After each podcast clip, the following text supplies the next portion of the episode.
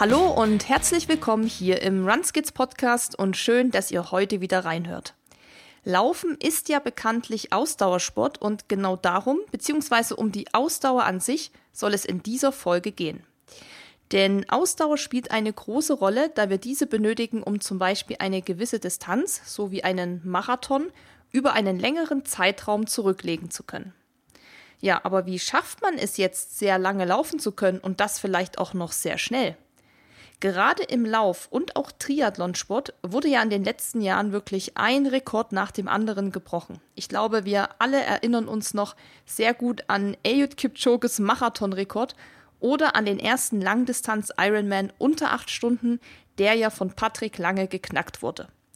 Ja, mit Patrick haben wir übrigens auch eine Podcast-Folge aufgenommen. Dazu könnt ihr sehr gern mal in die Folge Nummer 68 reinhören, denn dort spricht er unter anderem über mentale Stärke. Aber welche Faktoren sind jetzt eigentlich entscheidend für unsere Ausdauerleistung? Darüber spreche ich mit Sportwissenschaftler Dr. Oliver Jan Quittmann, der am Institut für Bewegungs- und Neurowissenschaften an der Deutschen Sporthochschule in Köln arbeitet. Wir sprechen außerdem darüber, was Ausdauer eigentlich ist wie man diese trainieren kann und welches Geheimnis hinter Ultraläufen jenseits der Marathonmarke steckt. Und ihr erfahrt natürlich auch, was es mit diesen drei Faktoren auf sich hat, die unsere Ausdauerleistung beeinflussen.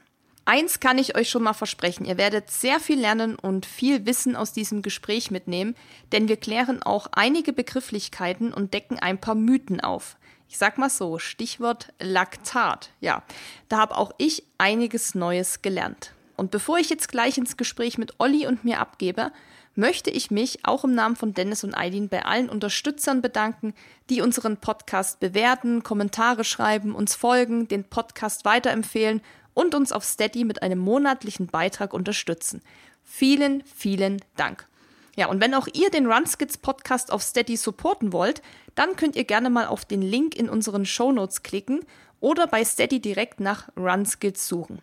Dort könnt ihr uns bereits ab 1,90 Euro im Monat finanziell unterstützen, wenn ihr möchtet. Das Ganze ist natürlich absolut freiwillig.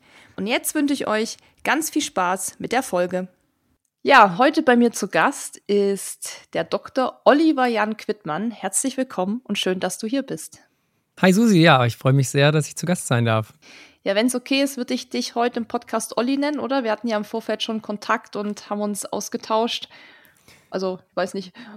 Sport, in Sportkreisen okay auf jeden Fall sehr in Ordnung. Also von mir aus sehr gerne Olli. Dann herzlich willkommen, Olli. Und ich freue mich sehr auf die Folge heute. Wir haben uns ja, wie ich schon gesagt habe, im Vorfeld ausgetauscht, haben schon telefoniert, haben so das Thema festgezurrt. Und ich bin ja auf meiner Recherche zu jemandem, der in unseren Podcast passt, bin ich ja auf dich gestoßen. Wir kannten uns ja vorher nicht. Ich habe quasi ganz klassisch gegoogelt und geguckt, ja, wer könnte uns hier für den Podcast noch richtig viel Mehrwert bieten. Und da bin ich auf ein YouTube-Video gestoßen. Da mhm. habe ich dich ja gefunden. Und zwar bist du dort bei einem Science Slam-Wettbewerb aufgetreten und hast darüber gesprochen, wie man schneller wird oder was uns schneller laufen lässt. So war der Titel, meine ich. Mhm. Aber ich würde sagen, du kannst dich am besten selber vorstellen, was du neben deinem YouTube-Business vielleicht noch so machst und was dich wirklich heute dafür qualifiziert, dass du hier bist. Also hau gern mal raus. Was machst du? Wer bist du? Wir wollen alles wissen. Okay, perfekt. Ich erzähle zwar nicht alles, aber ich, vielleicht so das, das Wichtigste, dass man so eine Idee hat. Ja, also mein Name ist Oliver Quittmann. Ich bin Sportwissenschaftler an der Deutschen Sporthochschule Köln bin da als wissenschaftlicher Mitarbeiter und Lehrkraft angestellt und darf mich quasi 24-7 mit äh, Sport und Sportwissenschaft auseinandersetzen. Da vor allen Dingen bei mir mit dem Schwerpunkt äh, Ausdauersport.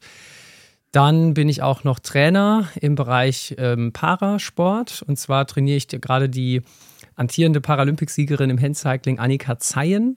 Das macht auf jeden Fall sehr viel Spaß und ist auch schön, so die Wissenschaftsseite mit der Praxisseite zu verbinden.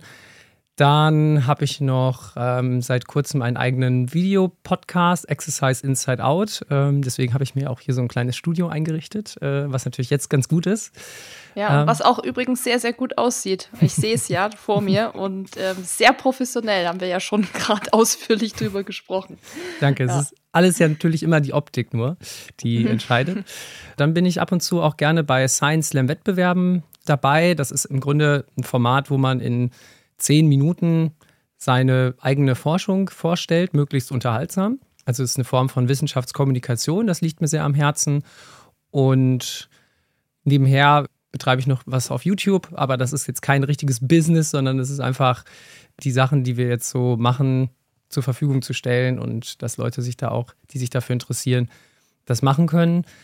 Und selber bin ich auch im Ausdauersport unterwegs. Natürlich nicht so abgefahren wie, wie jetzt du vielleicht, aber ähm, also ich mag auf jeden Fall gerne Sport treiben und sich da auch wissenschaftlich mit auseinandersetzen. Und darum soll es ja auch heute in dieser Folge gehen. Wir haben glücklicherweise ein bisschen mehr Zeit als zehn Minuten, wie beim, beim Slam-Wettbewerb. Wir haben heute ähm, ja, unbegrenztes Kontingent, würde ich sagen. Und ja, wenn wir ja so, wir sind ja ein Lauf-Podcast. Also bei uns dreht sich natürlich fast alles ums Thema Laufen und was damit so, noch so dranhängt. Und wenn wir Läufer und Läuferinnen ja auch eins haben, ist es ja Ausdauer. So, und zwar Ausdauer, lange am Stück rennen zu können. Manche können das dann noch sehr, sehr lange durchhalten, können dann auch noch besonders schnell dabei laufen, was ja auch immer sehr faszinierend ist. Die schnellsten dieser Welt stellen dann noch Rekorde auf und gefühlt werden diese dann auch Schlag auf Schlag immer wieder unterboten und es fällt immer wieder ein neuer Weltrekord.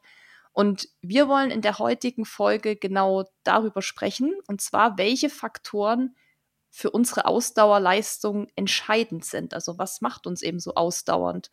Da haben wir auch so ein paar Begrifflichkeiten, die ihr vielleicht auch alle schon mal irgendwo gehört habt in Trainingslehre oder vielleicht irgendwo mal aufgeschnappt.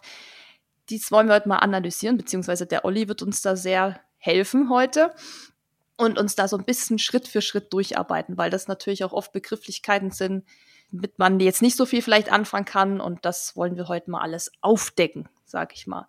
Und bevor wir uns aber diese Faktoren genauer ansehen, würde ich dich bitten, Olli, dass du uns einfach mal erklärst, was man unter Ausdauer überhaupt versteht. Mhm.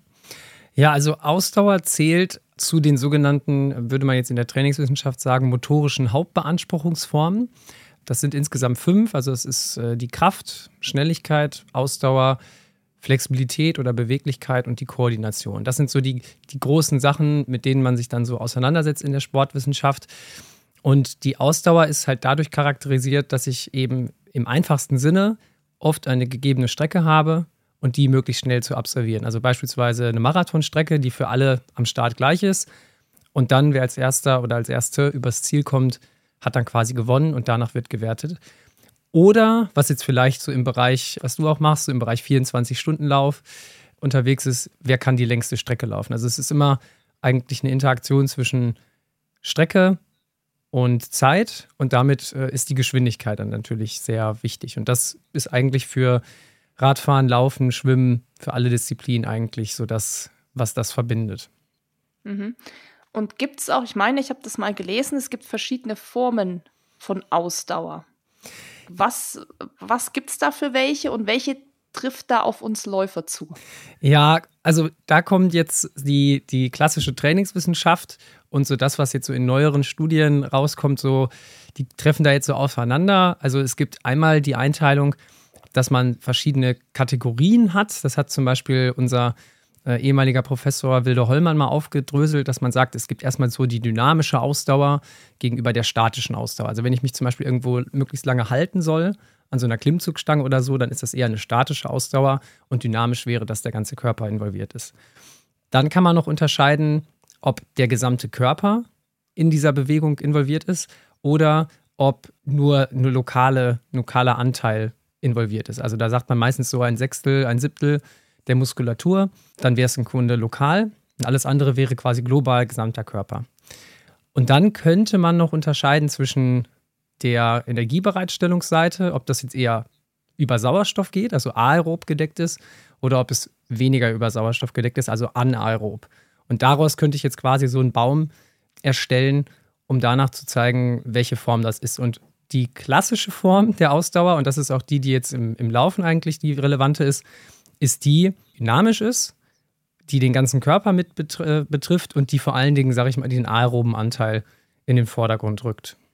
Ist jetzt so, das kennt, glaube ich, jeder Laufanfänger. Man beginnt mit dem Laufen und die ersten Kilometer fallen einem ja immer extrem schwer oder die ersten Meter meistens ja auch schon. da kommt man oft nicht so weit, wie man sich das vielleicht erhofft.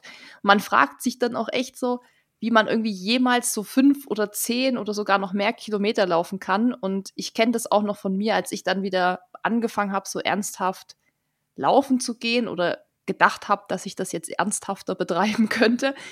Da war für mich ja alles so jenseits irgendwann von zehn Kilometern halt unvorstellbar. Also ich habe gedacht, so ja, Marathon oder noch längere Distanzen, mal davon abgesehen, das war für mich in meinem Kosmos gar nicht vorhanden, weil ich mir so dachte, wie kann man einfach so lang rennen? Und da ist natürlich so die Frage, die sich, glaube ich, wirklich jeder am Anfang stellt, wie man jetzt als Läufer eben seine Ausdauer trainieren kann. Also wie schafft man es eben von diesen ersten schwierigen Schritten zu vielleicht tatsächlich Halbmarathon, Marathon oder Ultramarathon zu kommen? Das mhm. ist das Geheimnis. Ah ja, das ist, das ist wirklich eine sehr, sehr schwierige, aber natürlich auch eine sehr, sehr schöne Frage, weil viele sich vielleicht gar nicht so vorstellen können, wie komplex das ist. Also das ist ja oft so, dass man sich dann sagt so, was, ist, was sind deine Top 3 oder deine Top 5 von irgendwas?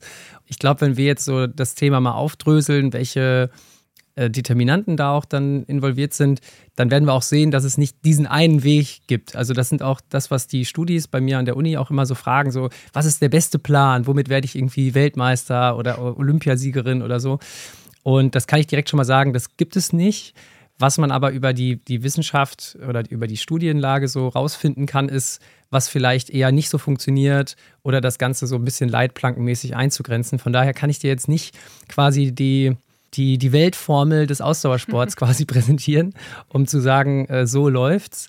Aber ich denke, dass gerade am Anfang wichtig ist, dass halt die Zielsetzung passt. Also wenn man sich zum Beispiel vornimmt, ich will in zwei Monaten einen Marathon laufen und ich bin aber jetzt die letzten zehn Jahre nicht gelaufen, dann sollte man spätestens überlegen, ob das jetzt äh, vielleicht sinnvoll ist und sich da Zeit lassen und gucken, dass man halt kontinuierlich da bleibt. Und da gibt es halt so eine bestimmte Hierarchie, wo man sagt, das ist wirklich super wichtig, damit sollte man sich beschäftigen im Training.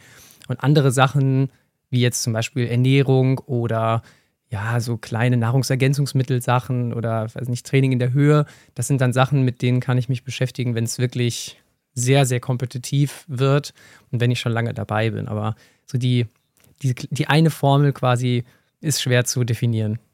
Ja, da werden wir jetzt im Laufe des Podcasts noch drüber sprechen, was das eben für Faktoren sind und werden da auch genauer drauf eingehen. Aber was mich natürlich jetzt auch so, ja, natürlich aus reinem persönlichem Interesse auch interessiert, ist wirklich dann so das Thema, wenn es um wirklich sehr extreme, lange Distanzen geht. Also wirklich alles weit über Marathon. Also kennen wir alle 200 Kilometer, 300, es gibt auch 400, also nach oben gibt es ja eigentlich kaum noch eine Grenze. Welches Geheimnis steckt da dahinter, um solche krassen Distanzen zu laufen? Also jetzt vielleicht auch mal abgesehen von Ausdauer. Also kann man das eigentlich irgendwann noch so trainieren, dass man, oder sagt man einfach, das ist dann Erfahrung über die Jahre, das kann der Körper irgendwann automatisch abrufen? Oder gibt es da irgendwie, kann man das irgendwie erklären, was, was da so dahinter steckt? Ja, ich würde vielleicht erstmal anfangen mit dem, was man vom Marathon zum Beispiel weiß und dann gucken, was, was gibt es da noch darüber. Und ich kann schon mal direkt sagen, alles, was, sage ich mal, über 100 Kilometer aufwärts geht, also so Richtung 100 Meilen, da weiß man immer weniger. Also es gab mal ein sehr, sehr interessantes Paper und das wird auch ganz, ganz viel zitiert aus meinem Geburtsjahr von 1991. Da hat mal ein Physiologe, nämlich Michael Joyner, aufgestellt, ein theoretisches physiologisches Modell, wie schnell kann man theoretisch einen Marathon laufen. Und da musste der sich ja die Frage stellen, an welchen Messgrößen macht man das fest? Und da hat er im Grunde drei Dinge definiert, also drei quasi Parameter. Und zu diesen Parametern gehört einmal so die, die maximale Sauerstoffaufnahme, also die Fähigkeit des Körpers, möglichst viel Sauerstoff aufzunehmen. Das zweite ist, wie viel Prozent von dieser maximalen Sauerstoffaufnahme kann ich über längere Zeit halten? Da spielt das oft das Sprichwort oder das Stichwort Laktatschwellen dann äh, eine wichtige Rolle. Also wie viel Prozent kann ich ausschöpfen? Und dann noch die Laufökonomie, also die Fähigkeit des Körpers, möglichst effizient zu arbeiten, möglichst wenig Energie zu verbrauchen. Das wären so, sage ich mal, die drei die wesentlichen, auf die wir ja gleich nochmal genauer eingehen können. Wenn man sich dann jetzt aber mal anschaut, und da gibt es auch äh, Studien zu, wie sieht es da im Ultrabereich aus, dann ist es teilweise, also bei den, ich sag mal, kürzeren Ultrastrecken, ist das ein bisschen, also kann man das noch besser definieren und alles, was darüber hinausgeht, wird dann, wird dann schwieriger. Also da gab es zwei Studien aus den letzten Jahren, die sich das mal angeschaut haben, wo das wirklich mal untersucht wurde. Zumal man ja auch oft gerade im Ultrabereich dann auch hört, dass das eigentlich nur noch mit dem Kopf gelaufen wird, sagt man ja. Das ist wirklich so, 80 Prozent ist nur noch Kopf und der Rest irgendwie, keine Ahnung, macht der Körper gefühlt automatisch. Und ich glaube, das kann jeder, der Ultradistanzen schon mal gelaufen ist, auf jeden Fall nachvollziehen, dass man sich dann irgendwann denkt, ja, jetzt kann mein Körper eh nur noch funktionieren, so ungefähr, jetzt muss mein Kopf den Rest machen. Also da geht es wahrscheinlich auch weit über diese Faktoren dann hinaus und da spielen wahrscheinlich wirklich wieder ganz andere Faktoren eigentlich eine Rolle, oder? Mhm. Also ja. so würde ich so würde ich es auch sehen. Also wenn man jetzt rein, sag ich mal, mechanisch, physiologisch sich das anguckt, dann kann man das auf den kürzeren Strecken schon relativ gut erklären, auch nicht 100 Prozent, aber schon einen gewissen Anteil, dass man sagt, für diese Strecke ist der Parameter wichtig, für diese der. Und ich glaube auch, dass das im Ultramarathon-Bereich halt wichtig ist, um überhaupt diese Strecke laufen zu können. Also wenn ich diese Grundfitness quasi nicht habe, dann wird es, glaube ich, schwierig. Aber ich habe bei mir im Podcast auch mal mit einem Ultramarathonläufer mit Marco Fuchs gesprochen und der hat auch gesagt, wenn die, wenn die physiologischen Voraussetzungen da sind, also dass ich das überhaupt laufen kann, dass ich die Grundfitness habe, dass ich einigermaßen ökonomisch bin, dass ich auch genug Energie aufnehmen kann, was ja auch wichtig ist bei so super mhm. langen Strecken, dann wird halt das Mentale halt immer wichtiger. Aber ich glaube, man kann dann nicht sagen, wenn 80 Prozent der, der Kopf ausmacht, dass ich dann quasi gar nicht trainieren muss dafür, sondern ich würde natürlich immer, wenn Leute sowas machen, sagen, dass man schon die physiologische Basis haben muss, aber es trennt dann nicht mehr zwischen den super starken und den vielleicht weniger starken Leistungen. Also das kann man vielleicht sagen. Also es wird nicht unwichtig, aber man kann es weniger erklären, wer jetzt vielleicht das Rennen gewinnt. Zumal es da wahrscheinlich auch ja, hinten raus oder ich sag mal länger raus gesehen auf die Distanzen gibt es ja auch immer weniger Menschen, die das machen wo man jetzt vielleicht sagen kann, da kann man so Studien machen. Wir hatten ja auch im Vorfeld über das Thema Frauen im Ultrasport gesprochen und dass es da natürlich noch viel weniger Infos oder ja, Erkenntnisse gibt. Und ich habe, ich weiß nicht, ob du den Jason Coop kennst. Das ist ähm, ein Ultra-Coach aus Amerika. Der hat den Timothy Olsen zum Beispiel gecoacht auf seinen Pacific Trail Lauf, wo er da irgendwie Bestzeit oder was er da gemacht hat, weiß nicht mehr genau, aber der macht halt wirklich nur die Pros im Ultralaufen und mhm. der hat auch so ein Newsletter, der monatlich rauskommt und ähm, ich habe den mal abonniert, weil ich das echt auch voll spannend finde, weil es da eben nur um Ultrarunning geht. Und da war in dem letzten halt auch waren so, so Studien und alles und es waren halt immer nur Männer. Und da hat dann auch mal im, auf dem Instagram-Kanal eine Frau kommentiert und gesagt, ja, hm, mal wieder nur Männer so. Aber klar, es gibt halt auch sehr, sehr wenige Frauen, die das machen, wo man das vielleicht, weil man muss auch sagen, diese Studien, die da drin waren, da war auch so, ja, wir haben zwölf Teilnehmer getestet. Also das ist halt auch schon so eine kleine Zahl irgendwie.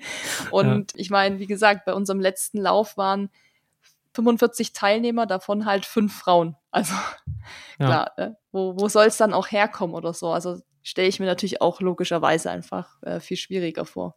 Auf jeden Fall. Also ich habe mir auch mal so die Studienlage angeguckt wie so das Gender Gap ist, was die wissenschaftliche Seite angeht. Und das ist wirklich ernüchternd, muss man ganz ehrlich sagen. Also es ist wirklich krass, wie wenig so in den letzten Jahren so die, die weibliche Physiologie erforscht wurde. Das kommt jetzt gerade, wir erleben jetzt gerade so, dass es äh, gemerkt wird und dass auch viele Studien jetzt gemacht werden, die wirklich rein an Frauen sind, unterschiedlichen Alters, unterschiedlichen Disziplinen.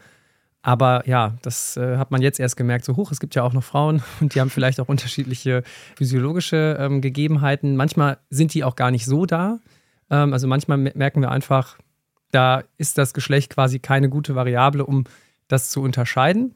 Also da gibt es einfach Männer, die haben einen guten Fettstoffwechsel und Frauen vielleicht auch oder halt genauso groß. Also deswegen muss man da immer gucken, dass man das auch mit berücksichtigt. Und klar, wenn man jetzt fünf testen würde, also wenn jetzt alle, die da jetzt waren, man ins Labor schicken würde, dann hätte man ja 100 Prozent der Grundgesamtheit quasi abgedeckt. Und für die statistische Auswertung wäre es dann auch schwierig. Deswegen gebe ich dir vollkommen recht. Also gerade was das angeht, wird es wahrscheinlich immer schwieriger, dann zu sagen, was, was jetzt im, im Frauen-Ultra-Bereich äh, die Leistungsdeterminanten sind. Das wird wahrscheinlich immer schwierig dann äh, zu mhm. bestimmen sein. Ein Faktor kann ich dir auf jeden Fall nennen, der ist zwar nicht wissenschaftlich ähm, erörtert, aber das ist auf jeden Fall, Frauen sind oft sehr zäh und können, können viel durchhalten. Ähm, also kann ich auf jeden Fall von mir und den Leuten, die ich kenne, die das machen, bestätigen, dass die einfach, ja, wenn sie das dann anfangen, dann auch zu Ende bringen. ja, aber kommen wir doch jetzt mal zu diesen Faktoren, die unsere Ausdauerleistung beeinflussen. Du hast sie schon genannt. Das sind im Wesentlichen drei Faktoren, über die wir heute sprechen wollen. Und wir fangen einfach mal mit dem ersten Faktor an. Und du hast äh, schon genannt, das ist die VO2 Max. Das haben, glaube ich, so viele schon gehört, die hier auch zuhören. Auch vielleicht im Trainingsplan schon mal gehabt oder VO2 Max hier, VO2 Max da. Gibt es auch T-Shirts, wo das mittlerweile draufsteht, Merchandise und sowas. Habe ich auch schon gesehen bei Triathleten. Aber erklär uns jetzt erstmal, was ist die VO2 Max? Okay, also die VO2 Max kann ich vielleicht erstmal vorweg schicken, ist für viele Distanzen der mit Abstand wichtigste Parameter, der für die Leistungsfähigkeit wichtig ist. Also manche sprechen da auch von dem sogenannten Bruttokriterium der Ausdauerleistungsfähigkeit. Also das ist die Variable, die alle eigentlich erhöhen wollen, um da auch einen, einen guten Wert zu erzielen. Aber wenn wir jetzt mal zurückgucken, dann gibt es eben, was diese VO2 Max angeht, ein bestimmtes Prinzip. Und zwar ist die Sauerstoffaufnahme dadurch gekennzeichnet, dass der Körper möglichst viel Sauerstoff aufnehmen kann. Dafür sind die Mitochondrien wichtig. Das sind so die Kraftwerke, die in den Zellen sind die eben viel Energie bereitstellen können. Das heißt, wir müssen in der Lage sein, möglichst viel Sauerstoff dahin zu transportieren. Und das funktioniert halt über das Herz-Kreislauf-System. Das heißt, das Herz pumpt mit einem bestimmten, einer bestimmten Frequenz und mit einem bestimmten Schlagvolumen das Blut durch den Körper. Bei den Zellen muss dann der Sauerstoff da rausgenommen werden. Und das hat mal so im späten 19. Jahrhundert der Adolf Fick äh, rausgefunden. Und deswegen heißt es auch das Fick'sche Prinzip, dass quasi die VC Max rausgestellt werden kann als das Produkt aus dem Herzminutenvolumen und der arteriovenösen Sauerstoffdifferenz. Okay, was, ist, was heißt es jetzt? Das Herzminutenvolumen heißt, wie viel Blut pumpt das Herz über eine gewisse Zeit, oft jetzt in einer Minute zum Beispiel, durch den Körper. Dafür ist wichtig, wie viel Schlagvolumen habe ich. Das heißt, wie groß ist das Herz? Das ist eine sehr wichtige Größe. Und wie schnell schlägt das Herz? Das bestimmt quasi das Herzminutenvolumen. Und jetzt muss man sich noch gucken, wie viel Sauerstoff ziehen jetzt quasi diese Zellen raus. Das heißt, man guckt sich quasi an, die Arterien bringen ja den Sauerstoff zu den Zellen hin. Da ist ein bestimmter Sauerstoffgehalt drin. Dann nehmen sich die Zellen was raus und dann guckt man auf der anderen Seite bei den Venen, die dann ja wieder das Blut zurückführen, wie viel ist da rausgenommen worden. Und diese Differenz ist dann quasi ein Maß dafür, wie viel Sauerstoff ziehen die Zellen aus diesem Blut raus.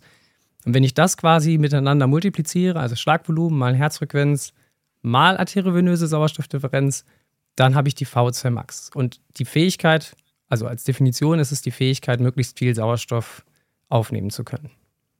Aber was sagt der Wert dann über mich aus? Also wenn ich jetzt eine Zahl habe und ich kann dir die Zahl sagen, weil die auf meiner Uhr steht, da habe ich nachher auch übrigens noch eine Frage zu. Ja. Ähm, aber das sagt mir jetzt erstmal als Laie ja nichts. Da steht jetzt vielleicht 50, 60, 40, was auch immer. Man kann sich das zwar so ein bisschen nachlesen, da steht dann auch, das ist gut oder sehr gut. Aber was sagt der Wert jetzt aus über meine Leistung oder über meine Ausdauer?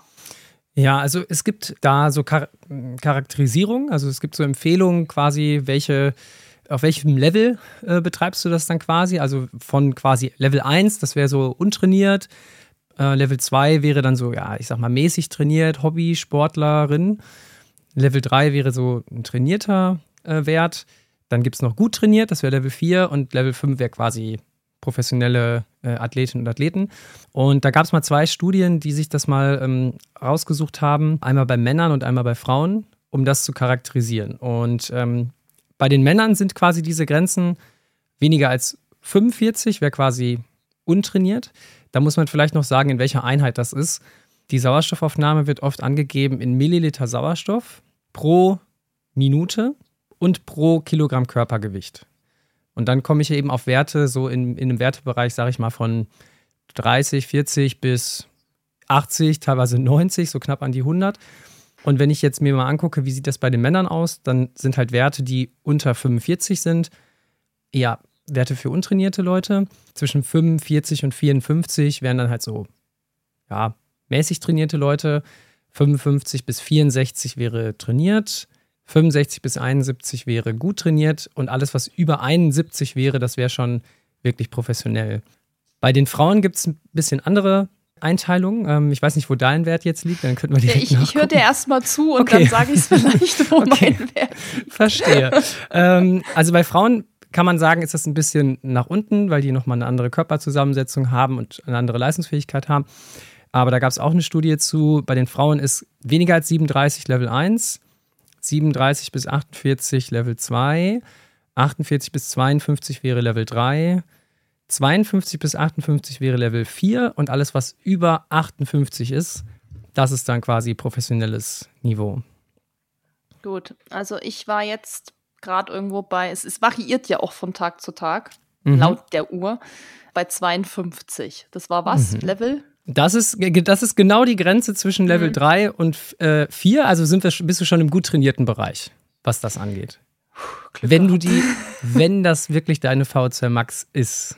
Das wollte ich gerade sagen, wenn das wirklich so ist, vor allem man kann es zumindest bei der Uhr, also ich habe sie jetzt gerade einfach mal nebenbei ähm, hier angemacht, da gibt es ja auch so eine mäßig gute Erklärung dazu, wo zumindest auch steht, dass das irgendwie, also es ist so nach Farben eingeteilt. Ich glaube, das, was du gerade gesagt hast mit Level 1, 2, 3, 4, steht bei mir überragend.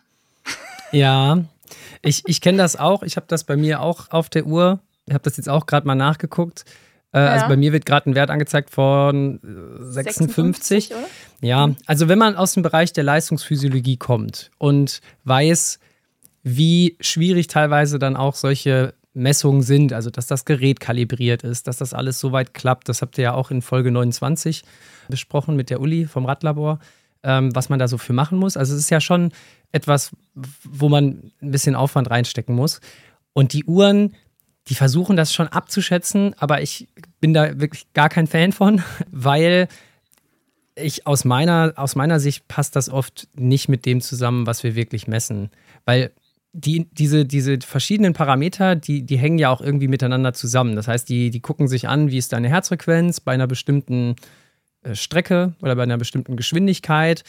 Und dann machen die eine bestimmte Berechnung, die keiner so richtig kennt.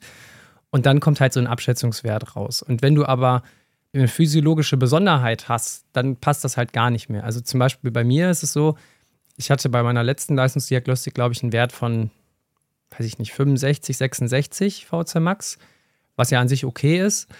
Aber die VZ Max, die jetzt auf meiner Uhr angezeigt wird, ist viel niedriger. Und das hängt wahrscheinlich damit zusammen, dass meine Ökonomie, über die wir ja noch sprechen, nicht ganz so toll ist. Also deswegen würde ich jetzt im Längsschnitt kann man da vielleicht schon was mit anfangen. Das heißt, wenn du jetzt einen Wert hast, egal wie hoch der jetzt ist, und der immer besser wird, dann würde ich denken, okay, das spiegelt das vielleicht auch wieder. Aber ich würde da jetzt den, den Wert, da würde ich jetzt meine Hand nicht äh, ins Feuer legen. Also wenn ich den wirklich, wirklich bestimmen will, dann sollte ich auch ein entsprechendes Protokoll absolvieren und das in einem Diagnostikinstitut oder in einem Labor auch wirklich bestimmen lassen, damit ich auch weiß, woran hm. ich jetzt bin. Ja, zumal man auch merkt, das ist ein gutes Beispiel, wie man die Uhr, ich sag mal in Anführungszeichen, austricksen kann wenn ich jetzt für einen flachen Marathon trainiere und habe dann wirklich auch Intervalle dabei, mache wirklich so richtig mit Longruns und dann Tempoläufe und dann wieder lockere Läufe und so, da habe ich schon gemerkt, so diese Wochen, da ist, da hat sich bei mir richtig viel getan. Da wurde auch plötzlich meine prognostizierte Wettkampfzeit immer besser, immer besser, so von Tag zu Tag. Irgendwie damals, ich sag mal, wo ich dann angefangen habe, stand da drei Stunden 50 Marathon Mhm. Weil ich halt davor einfach nicht spezifisch trainiert habe, weil ich halt so viel Ultrasachen gemacht habe. Und als ich dann angefangen habe, spezifisch zu trainieren, wurde das immer besser, immer besser. Und am Ende war dann die prognostizierte Zeit bei drei Stunden 22, 23 witzig war, dass ich genau das dann auch fast auf die Sekunde genau gelaufen bin. ähm, aber da hat man eben gemerkt, so, wenn ich jetzt wieder danach mit Ultratraining anfange und viel Trailrunning mache, wo ich natürlich am Berg in einer ganz anderen Intensität dabei bin, dass der Wert sofort runtergeht.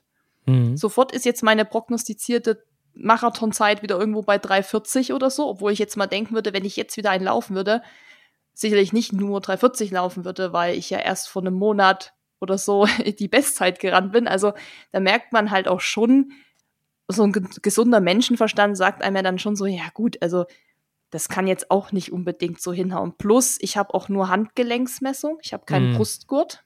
Vielleicht kannst du das auch noch mal kurz erklären, wie das damit zusammenhängt und also weil ich halt einfach viele kenne, die sich natürlich sehr auf so Zahlen vielleicht auch versteifen oder zu sehr diesen Wert dann ernst nehmen und vielleicht auch denken, was, ich habe jetzt nur so einen Wert von 40, ich bin ja eigentlich untrainiert, aber eigentlich fühle ich mich gar nicht untrainiert. Das unsichert ja auch ein paar Leute. Also mhm. ja, weiß nicht, was, was sagst du zu diesem Thema Handgelenk, Brustgurt, Uhr allgemein, wie ja, also du trainierst auch für deine Ultrasachen und auch während der Wettkämpfe hast du keinen äh, Pulsgurt um. Hätte ich nicht, hätte ich nicht gedacht. Hätte ich nicht gedacht. Nee, ich, das hat aber den Grund, dass ich das damals schon mal gemacht habe, als ich so dann angefangen habe und dann habe ich so ein bisschen recherchiert und da stand auch, ja, holen Sie sich eine Uhr mit Brustgurt und so. Für die Pulsbereich habe ich auch gemacht.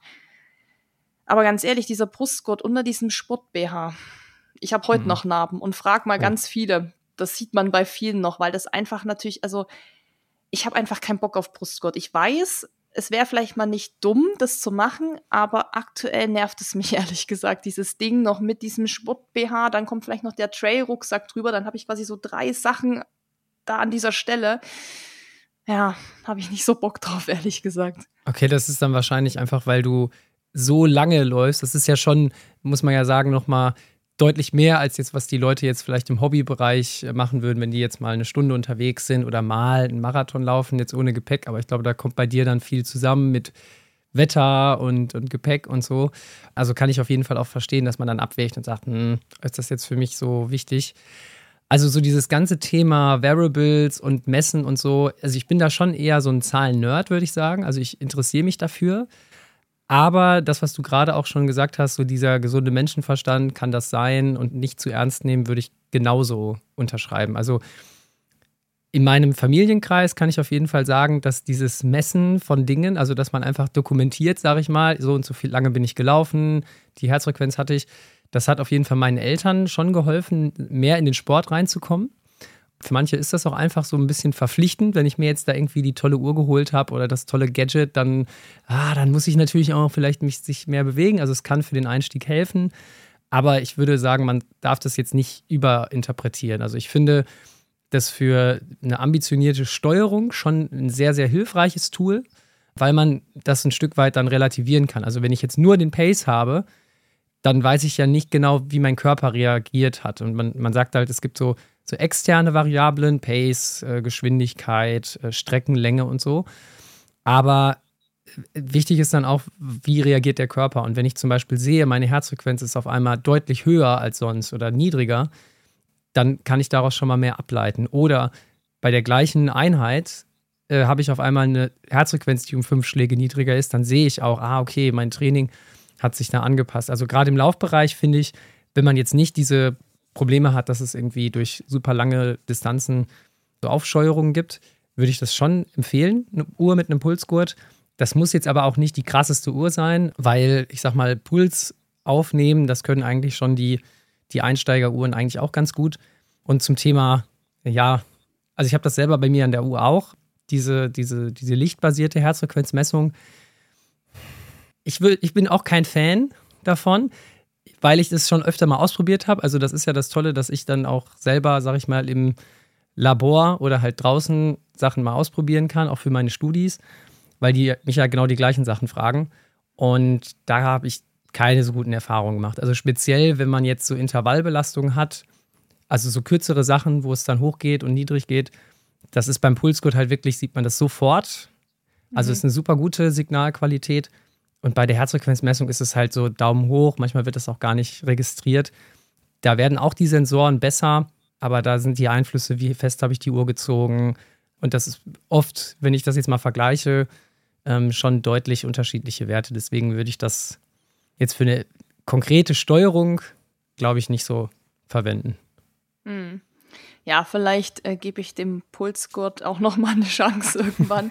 ähm, Aber ja, also ich habe ähnliche Erfahrungen eben gemacht und gerade im Winter, wenn dann die Uhr auch so ein bisschen über die, über die Jacke oder so rutscht, das sind ja auch alles so Sachen, dass dann diese Lichtmessung eben gar nicht mehr so exakt ist, dann habe ich plötzlich gar keinen Puls mehr, weil da ein Stück Stoff dazwischen ist oder so. Das ist schlecht. Also, ja, genau. Ähm, ja, jetzt haben wir schon meine, meine letzte Frage zu dem Thema haben wir schon ein bisschen vorgenommen, zu dem Thema Laufuhren, aber das ist natürlich auch super interessant, auch mal wirklich so von einem Experten wie dir so die Meinung dazu zu hören, was eben Handgelenksmessung und Pulsgurt und so angeht. Also da wissen wir jetzt Bescheid. Für die richtige Steuerung ist so ein Pulsgurt vielleicht doch nicht die schlechteste Idee.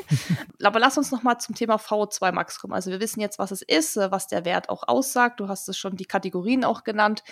Aber gibt es denn auch Faktoren, die diesen Wert oder diese VO2 Max, den Wert beeinflussen? Was ist das dann? okay, wenn wir uns nochmal die Formel angucken, dann hatten wir ja gesehen, dass es einmal so diesen zentralen Aspekt gibt, also das, wie, wie, wie groß ist das Schlagvolumen, wie schnell schlägt das Herz. Und der andere Aspekt ist eher so was Peripheres, wie viel ziehen die Zellen dann raus.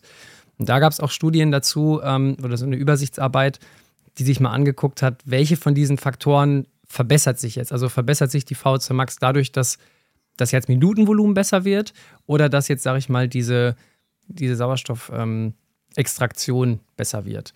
Und äh, Montero und Kollegen konnten da eigentlich zeigen, dass es vor allen Dingen um das Herz-Kreislauf-System und da vor allen Dingen wahrscheinlich sogar um das Schlagvolumen geht. Das heißt, die VO2 Max verbessert sich speziell jetzt bei Leuten, die jetzt nicht so trainiert sind, muss man dazu sagen, eher dadurch, dass ich zum Beispiel ein größeres Herz bekomme. Das heißt, das Herz hat ja verschiedene Kammern, ist ja auch ein Muskel, der das Ganze steuert. Und da kann man sagen, dass vor allen Dingen die linke Herzseite, die jetzt den Körper durchblutet, nochmal besonders groß wird, also eine größere Füllung hat. Und der Herzmuskel wird auch stärker. Das heißt, da kann ich auch mit einem höheren, mit einem höheren Druck das Ganze dann durch den Körperkreislauf bringen. Das heißt, es ist eher eine zentrale Anpassung des Herz-Kreislauf-Systems und nicht unwichtig, aber weniger dieses, was auf peripherer Ebene passiert. Wie das jetzt bei super hochtrainierten ist, ob es da dann vielleicht sogar auch noch über diesen Weg eine bedeutsame Steigerung gibt, das wird noch diskutiert. Aber im Grunde alles das, was das Herz-Kreislauf-System auszeichnet, spielt da quasi mit rein. Also auf der einen Seite das Herz selbst und auf der anderen Seite auch wie es ist zum Beispiel meine Kapillarisierung, also dass ich einen Muskel habe, der auch wirklich viel, viele Gefäße hat, um den Sauerstoff auch gut zu transportieren. Also es ist auf der einen Seite, also es ist alles, was mit Sauerstofftransport zu tun hat. Und dafür gibt es verschiedene Strategien, was ich machen kann, um das quasi zu verbessern. Mhm. Und die Strategien wären dann wie? Was, was können wir jetzt als Läufer und Läuferinnen speziell machen, um unseren Wert zum Beispiel wie bei mir von 52 auf 53 zu bringen und somit in Kategorie 4 zu kommen und sehr gut trainiert zu sein. Okay, also ich würde als allererstes vielleicht mal sagen, dass man erstmal grundsätzlich mehr trainieren sollte. Also, dass man erstmal, also dass man überhaupt erstmal regelmäßig trainiert, wird schon einen Reiz darstellen. Das ist, glaube ich, das Erste, das Wichtigste. Das ist auch oft so, wenn man sich so eine Trainingshierarchie anguckt Trainingsfrequenz, Häufigkeit, Volumen, das ist auf jeden Fall auch ein, ein wichtiger Aspekt. Die zweite Ebene, an der man dann schrauben kann, wenn man schon regelmäßig trainiert, wäre dann auch, sage ich mal, hochintensives Training zu machen. Also dieses klassische HIT, äh, wenn man es mit zwei I schreibt, dann quasi High Intensity Interval Training. Das ist auf jeden Fall etwas, was auf einen relativ kurzen Zeitraum auch die VO2 Max verbessern kann. Also das, da gibt es Dutzende Studien und Metastudien, die andere zusammenfassen und Metastudien, die die Metastudien zusammenfassen. Also das Thema HIT ist quasi äh, super, super gut unter, äh, erforscht, obwohl wir immer noch nicht genau wissen, welche Art von Intervallen jetzt besonders gut sind. Aber da geht man zum Beispiel davon aus, dass wenn man viel Zeit in einem hohen Intensitätsbereich verbringt, und hoch heißt jetzt zum Beispiel 90 Prozent von der maximalen Herzfrequenz, wenn ich da viel Zeit verbringe, dann wird davon ausgegangen, dass das ein guter Reiz ist, um das Herz-Kreislauf-System über hohe Intensitäten zu trainieren. Das ist noch nicht ganz genau belegt, weil es die Studien dafür noch nicht so gibt, aber das wird gerade angenommen. Das heißt, da kommt jetzt zum Beispiel wieder der Pulsgurt zum Tragen. Wenn ich jetzt zum Beispiel mal Intervalle mache und mir dann angucke, ne, wann klettert die Herzfrequenz über 90 Prozent, das kann man sich ja auch in den Apps dann angucken, wie viel Zeit ist jetzt im roten Bereich, sage ich jetzt mal, Wenn man jetzt so fünf Bereiche hat, dann im Bereich fünf über 90 Prozent, dann kann ich darüber dann zum Beispiel sehen, ah, okay, bei der Einheit waren es jetzt 16 Minuten, bei einer anderen Einheit waren es vielleicht 20 Minuten. Und dann kann ich darüber schon sehen, vielleicht welche Einheit das, also da vielleicht einen Vorteil bringt. Jetzt kommt aber das große Aber. Jetzt könnte man ja denken, so, okay, ich habe verstanden, Hit, relativ schnell, Jeden relativ Tag große nur Steigung. Vollgas. genau, und äh, da, wird, da kommt auch wieder der gesunde Menschenverstand. Das wird wahrscheinlich nicht funktionieren. Äh, man sagt so, langfristig kann man wahrscheinlich so ein bis zwei richtige Hit-Sessions, also wo ich wirklich Intervalle habe, wo es, kracht, sage ich mal, durchführen.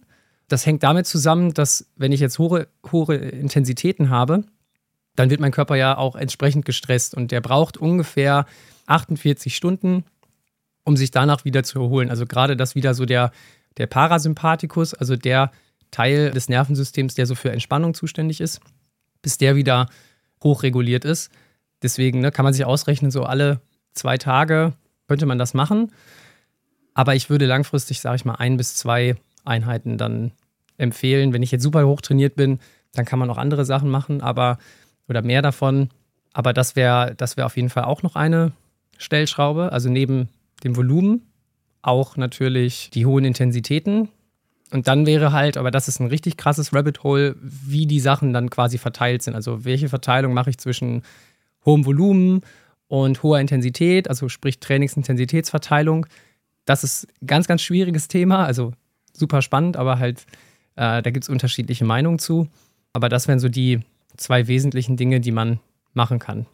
Das würde auf jeden Fall auch erklären, warum mein äh, VO2 Max immer sinkt, wenn ich wieder trailen gehe am Berg, weil ich dann natürlich in einer ganz niedrigen Intensität dabei bin und ist deshalb wahrscheinlich auch so gestiegen, als ich dann diese vier Wochen Marathon-Training gemacht habe, wo ich eben auch wirklich diese zwei intensiveren Einheiten hatte. Das sieht man schon, also das wird jetzt auch wöchentlich wieder runtergehen, dieser Wert bei mir, weil ich natürlich jetzt gar keine, wie du gesagt hast, so Hit-Sachen jetzt aktuell gar nicht mache. Also klar, ich mache auch mal so einen Schlusssprint, just for fun oder ähm, ich mache mal einen Downhill schneller, aber das kommt nie so an die Intensität ran, wie zum Beispiel auf der Bahn. Das merke ich einfach, mhm. weil ich natürlich dann noch weiß, ja gut, du willst morgen auch noch mal an den Berg, du willst morgen auch noch mal vier Stunden was machen, da kann ich mich nicht so aus dem Leben schießen, weil wie du es gesagt hast, 48 Stunden braucht der Körper, manchmal braucht man auch noch länger, weil man müde ist oder so. Und deshalb kommt das für mich jetzt zum Beispiel gar nicht in Frage. Und da weiß ich aber dann auch, okay, ich will jetzt ja auch nirgendwo eine Bestzeit laufen oder da ist die Zielsetzung ja auch eine andere einfach. Mhm. Wobei ich nicht ganz sicher bin, ob das nicht vielleicht auch einfach an der Uhr liegt, ne? dass die Uhr halt, wenn du halt so ein Marathontraining machst, dann versteht die, ah, okay, mhm. der Pace, der, die Herzfrequenz, die Geschwindigkeit und kann dann quasi mit diesen Algorithmen besser rechnen, als wenn du hochläufst, weil was zum Beispiel auch viele im Laufbereich machen, die so äh, das Coaching-mäßig betreiben oder im Triathlon-Bereich kenne ich das auch, was ich auch empfehlen würde, im Laufbereich habe ich ja das Problem, dass ich von den Intensitäten auch noch dadurch beschränkt bin, dass ich ja viel so Impact-Belastungen habe. Also das muss man ja immer auch noch denken, das Laufen ja auch diese ganzen passiven Strukturen, Sehnen, Bänder und so auch mit beeinflusst. Und da kann es vielleicht auch hilfreich sein, mal so äh, Hill-Repeats zu machen. Das wirst du mit Sicherheit, ich meine, du kommst ja aus dem, aus dem Süden. Das kann tatsächlich auch für die VO2 Max ein ziemlich guter Benefit sein, also wenn man quasi Intervalle am Berg macht, weil man hat auf der einen Seite, dadurch, dass man ja auch Masse, also Körpermasse nach oben bringt, einen relativ hohen Energieumsatz. Das ist wiederum quasi für die Intensitäten gut. Und auf der anderen Seite habe ich halt nicht diese Impact-Stoßbelastung, als wenn ich jetzt das Ganze flach auf der Bahn laufe oder sogar im schlimmsten Fall Downhill das mache. Also das machen schon einige, dass man dann sich mhm. einen Hügel sucht. Hier in Köln äh, vielleicht eher so kürzere Intervalle dann mhm. und dann öfter. Und bei dir in der Gegend kann man das natürlich dann besser vielleicht steuern. Also deswegen, also so Hill Repeats äh, sind da auch noch eine Möglichkeit. Und wenn man, sag ich mal, das wäre jetzt für die, die allermeisten wichtig, man könnte dann auch noch so über Sachen nachdenken, wenn ich sehr kompetitiv unterwegs bin, Richtung Höhentraining was zu machen. Das soll auch nochmal so die Sauerstoff- Transportfähigkeit ein Stück weit verbessern. Aber das ist dann so eine Stellschraube, da reden wir dann wirklich von einem sehr ambitionierten Niveau, was man auch gut steuern muss, äh, was jetzt nicht so einfach ist. Ich fahre da mal kurz hin für zwei Wochen und dann äh, passt das schon, sondern da muss man sich schon auch überlegen und einen Plan machen, mit beschäftigen. Aber das, ja, das wären so die die Trainingsaspekte, die ich jetzt für die VZ Max sehen würde. Ja, und das lässt sich ja gut umsetzen für alle, die auch hier zuhören. Hit-Training, Bergsprints, ist natürlich immer ganz toll. ähm, Habe ich früher auch oft gemacht, als ich noch so einen Trainingsplan hatte. Aktuell mache ich halt Freestyle und dann lasse ich es natürlich weg, Aha. äh, weil wir alle wissen, wie anstrengend das sein kann. Aber ja, es ist sehr, sehr effektiv. Das waren schon mal gute Punkte, glaube ich, was, wo auch jeder sich was mitnehmen kann. Mit der Uhr, ja, es sollte man vielleicht wirklich alles mit wie gesagt, gesunden Menschenverstand alles sich angucken. Und wenn man es wirklich ganz genau wissen will, dann eine Messung machen, Leistungsdiagnostik und da ist dann wirklich mal die richtigen Fakten bekommen, die dann auch wirklich stimmen. Ich habe abschließend zum Thema V2 Max noch eine Frage, weil du vorhin angesprochen hast, dass man bei diesen Messungen, die ihr dann macht, meistens eben merkt, dass das wirklich sehr abweicht von dem von der Uhr, wie bei dir zum Beispiel. Aber weicht es eher nach oben oder nach unten ab oder ist das egal? Ich habe das jetzt nicht systematisch mir angeschaut, deswegen kann ich da jetzt nicht einen Mittelwert mit einer Streuung sagen. Meine Tendenz würde ich denken, aber das ist jetzt auch eher so eine gefühlte, dass es die, v, die tatsächliche VC Max eher unterschätzt. Aber ich glaube, dass das eher an dieser Laufökonomie liegt, weil die ja im Grunde, die haben da ein Modell in ihrer Uhr hinterlegt, die sagen, ach, die Ökonomie ist ungefähr so, so eine mittlere. Und ich habe die Vermutung, ohne dass wir das jetzt mal untersuchen müssten, müssten wir vielleicht mal eine Studie zu machen. Bringst du mich gerade auf eine gute Idee. Ähm, dass man Gleich das mal, aufschreiben. genau. Äh, aber wir haben eine lange Liste. Wir haben eine lange Liste an Sachen. Aber ähm, das wäre vielleicht auch mal ganz gut, dass man mal guckt. Also ich würde vermuten, dass bei den Leuten, die eine super schlechte Laufökonomie haben, dass da die Abweichungen größer sind und dass da die VZ Max durch die Uhr deutlich mehr und, äh, unterschätzt wird. Also dass da ne, zum Beispiel 55 statt 65 äh, steht. Und bei denen, die eine relativ gute bis mittlere Ökonomie haben, dass da die, äh, das Matching ganz gut passen könnte. Aber wie gesagt, dann auch äh, würde ich es nicht überinterpretieren, weil mhm. um die VHC Max zu messen, brauche ich halt wirklich so ein Protokoll, was halt auch eine Ausbelastungssituation darstellt. Also wo ich wirklich in acht bis zwölf Minuten dadurch, dass ich entweder die Geschwindigkeit steigere oder die Steigung des Laufbands steigere, eine Ausbelastung habe. Das heißt, das kann ich nicht über so einen klassischen Stufentest machen. Dann komme ich nicht so an das Maximum ran. Da muss ich schon einen kürzeren Test wählen, ungefähr acht bis zwölf Minuten bis zur Ausbelastung. Und muss dann halt währenddessen halt die Atemgase über eine Spirometrie messen. Das heißt, ich habe eine Maske auf, die misst quasi, wie viel Luft geht rein und raus, wie viel Sauerstoff ist da drin. Und darüber kann man es dann bestimmen. Und das würde ich sagen, ist so der Standard, den man haben sollte.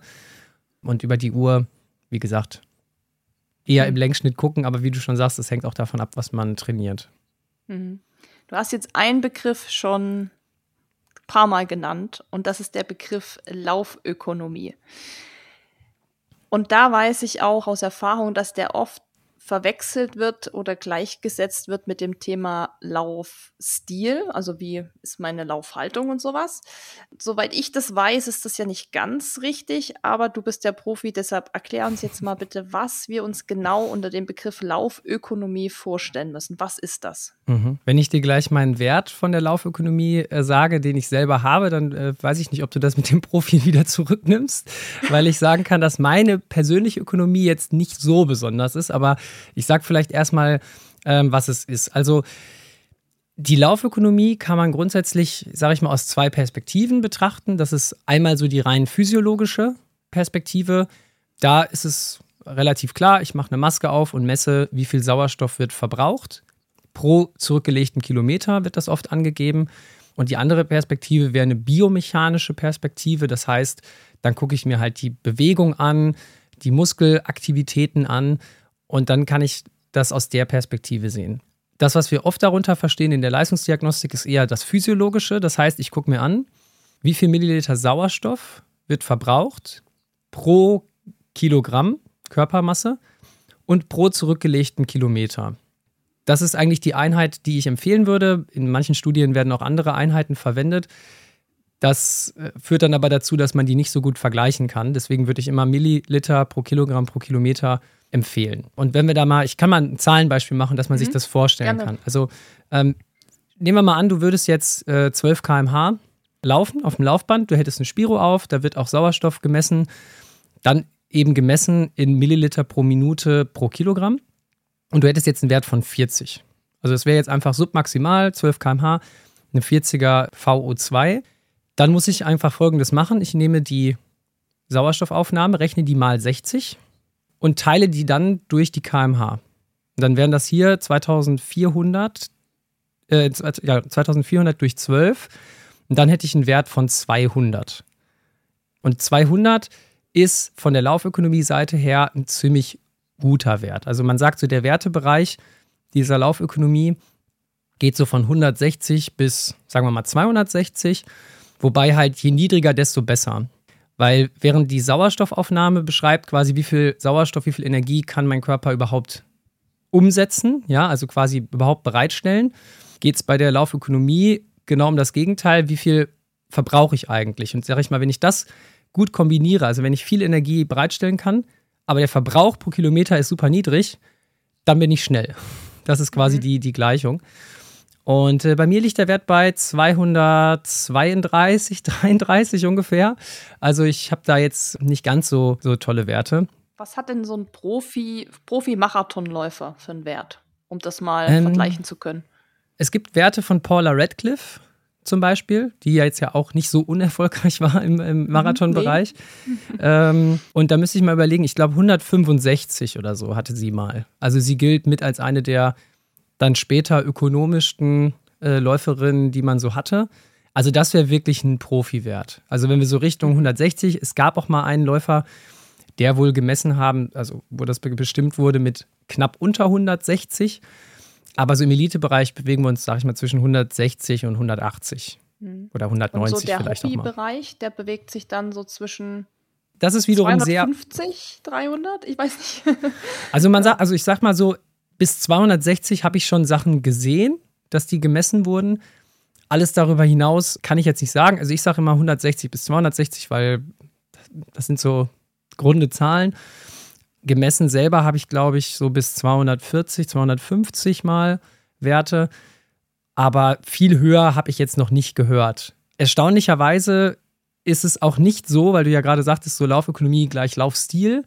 Ich würde auch sagen, dass die Lauftechnik, also wie die Bewegung aussieht von außen, nicht unwichtig ist. Und daran sollte man auch arbeiten mit Lauf-ABC und anderen Dingen. Aber es gibt da wenig Evidenz, was jetzt eine gute Lauftechnik ist. Und ich habe auf jeden Fall Leute bei mir auf dem Laufband schon getestet, die super schönen Stil hatten, also wo ich wirklich sagte, toll, also irgendwie langer Schritt, ne, irgendwie eine schöne Abstimmung, ne, sehr viel auch Bewegung wirklich in der Bewegungsrichtung und nicht so sehr irgendwie, dass man jetzt im Oberkörper rotiert.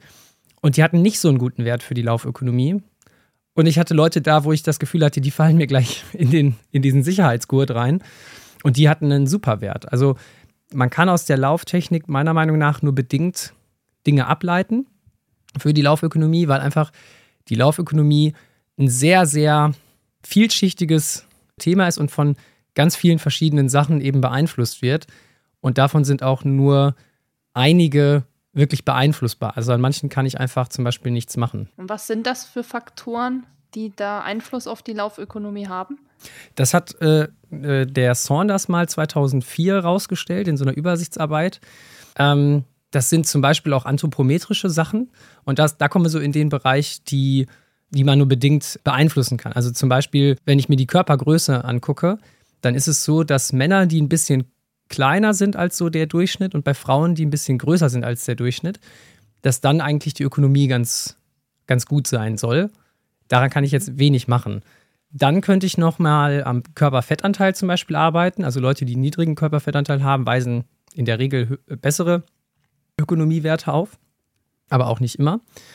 Und dann kommen wir in den Bereich, der wahrscheinlich bei mir ein Stück weit problematisch ist, nämlich so die Massen, Verteilung. Man kann sich halt vorstellen, wenn ich viel Körpermasse weit weg, zum Beispiel von meiner Hüfte habe, also wenn ich zum Beispiel sehr voluminöse Waden habe, dann ist das ich für die. Zum Beispiel. Okay, dann ja. wirst du vielleicht das gleiche äh, erleiden wie ich, weil ich habe das oh nämlich auch. Was natürlich für Sachen am Berg oder so ganz gut sein kann, aber ja. dadurch ist man oft nicht so ökonomisch, weil wenn du viel Masse ganz weit weg hast, dann hast du eine höhere, man würde sagen, Trägheit das heißt, du musst immer mehr Energie aufwenden, um jetzt deinen Unterschenkel wieder nach oben zu bringen. Und das kostet halt eben Energie. Daran kann man jetzt auch bedingt was machen. Also wenn man sich zum Beispiel die super ökonomischen Leute anguckt, mein Paradebeispiel ist natürlich immer Eldit Kipchoke, der so alles vereint und deswegen auch so gut den Marathon laufen kann. Die haben halt sehr, sehr lange Sehnen, sehr, sehr kurze und sehr, sehr kleine Wadenmuskeln und dadurch eben auch wahrscheinlich eine ganz gute Ökonomie. Also da fallen jetzt viele Sachen rein. Ähm, aber das wäre zum Beispiel was, wo ich jetzt nicht so viel dran machen kann. Oder zum Beispiel Leute, die eine engere, also eine schmalere Hüfte haben, könnten eine bessere Ökonomie haben. Oder zum Beispiel kleinere Füße als der Durchschnitt. Und auch da wird es hoffentlich nicht so sein, dass sich jetzt Leute denken, ah, die, die Zehen, die brauche ich eigentlich auch nicht fürs Laufen. Natürlich brauche ich die. Dann haben natürlich auch so Sachen wie das Schuhwerk einen Einfluss, also diese ganzen Carbon-Schuhe, wo man ja echt überlegen muss, wie werden die überhaupt eingesetzt. Also viele laufen die ja dann, weil sie sagen, oh, die, das gibt jetzt ein paar Prozent mehr und haben dann irgendwie Probleme mit der Achillessehne, weil sie das nicht gewohnt sind. Also da wäre ich immer sehr vorsichtig. Aber das kann Einfluss haben. Und was ansonsten noch sehr spannend ist für die Laufökonomie, ist auch, dass die Laufökonomie was zu tun hat mit der Sehne. Also man versucht ja im Training oft so die Muskulatur zu trainieren.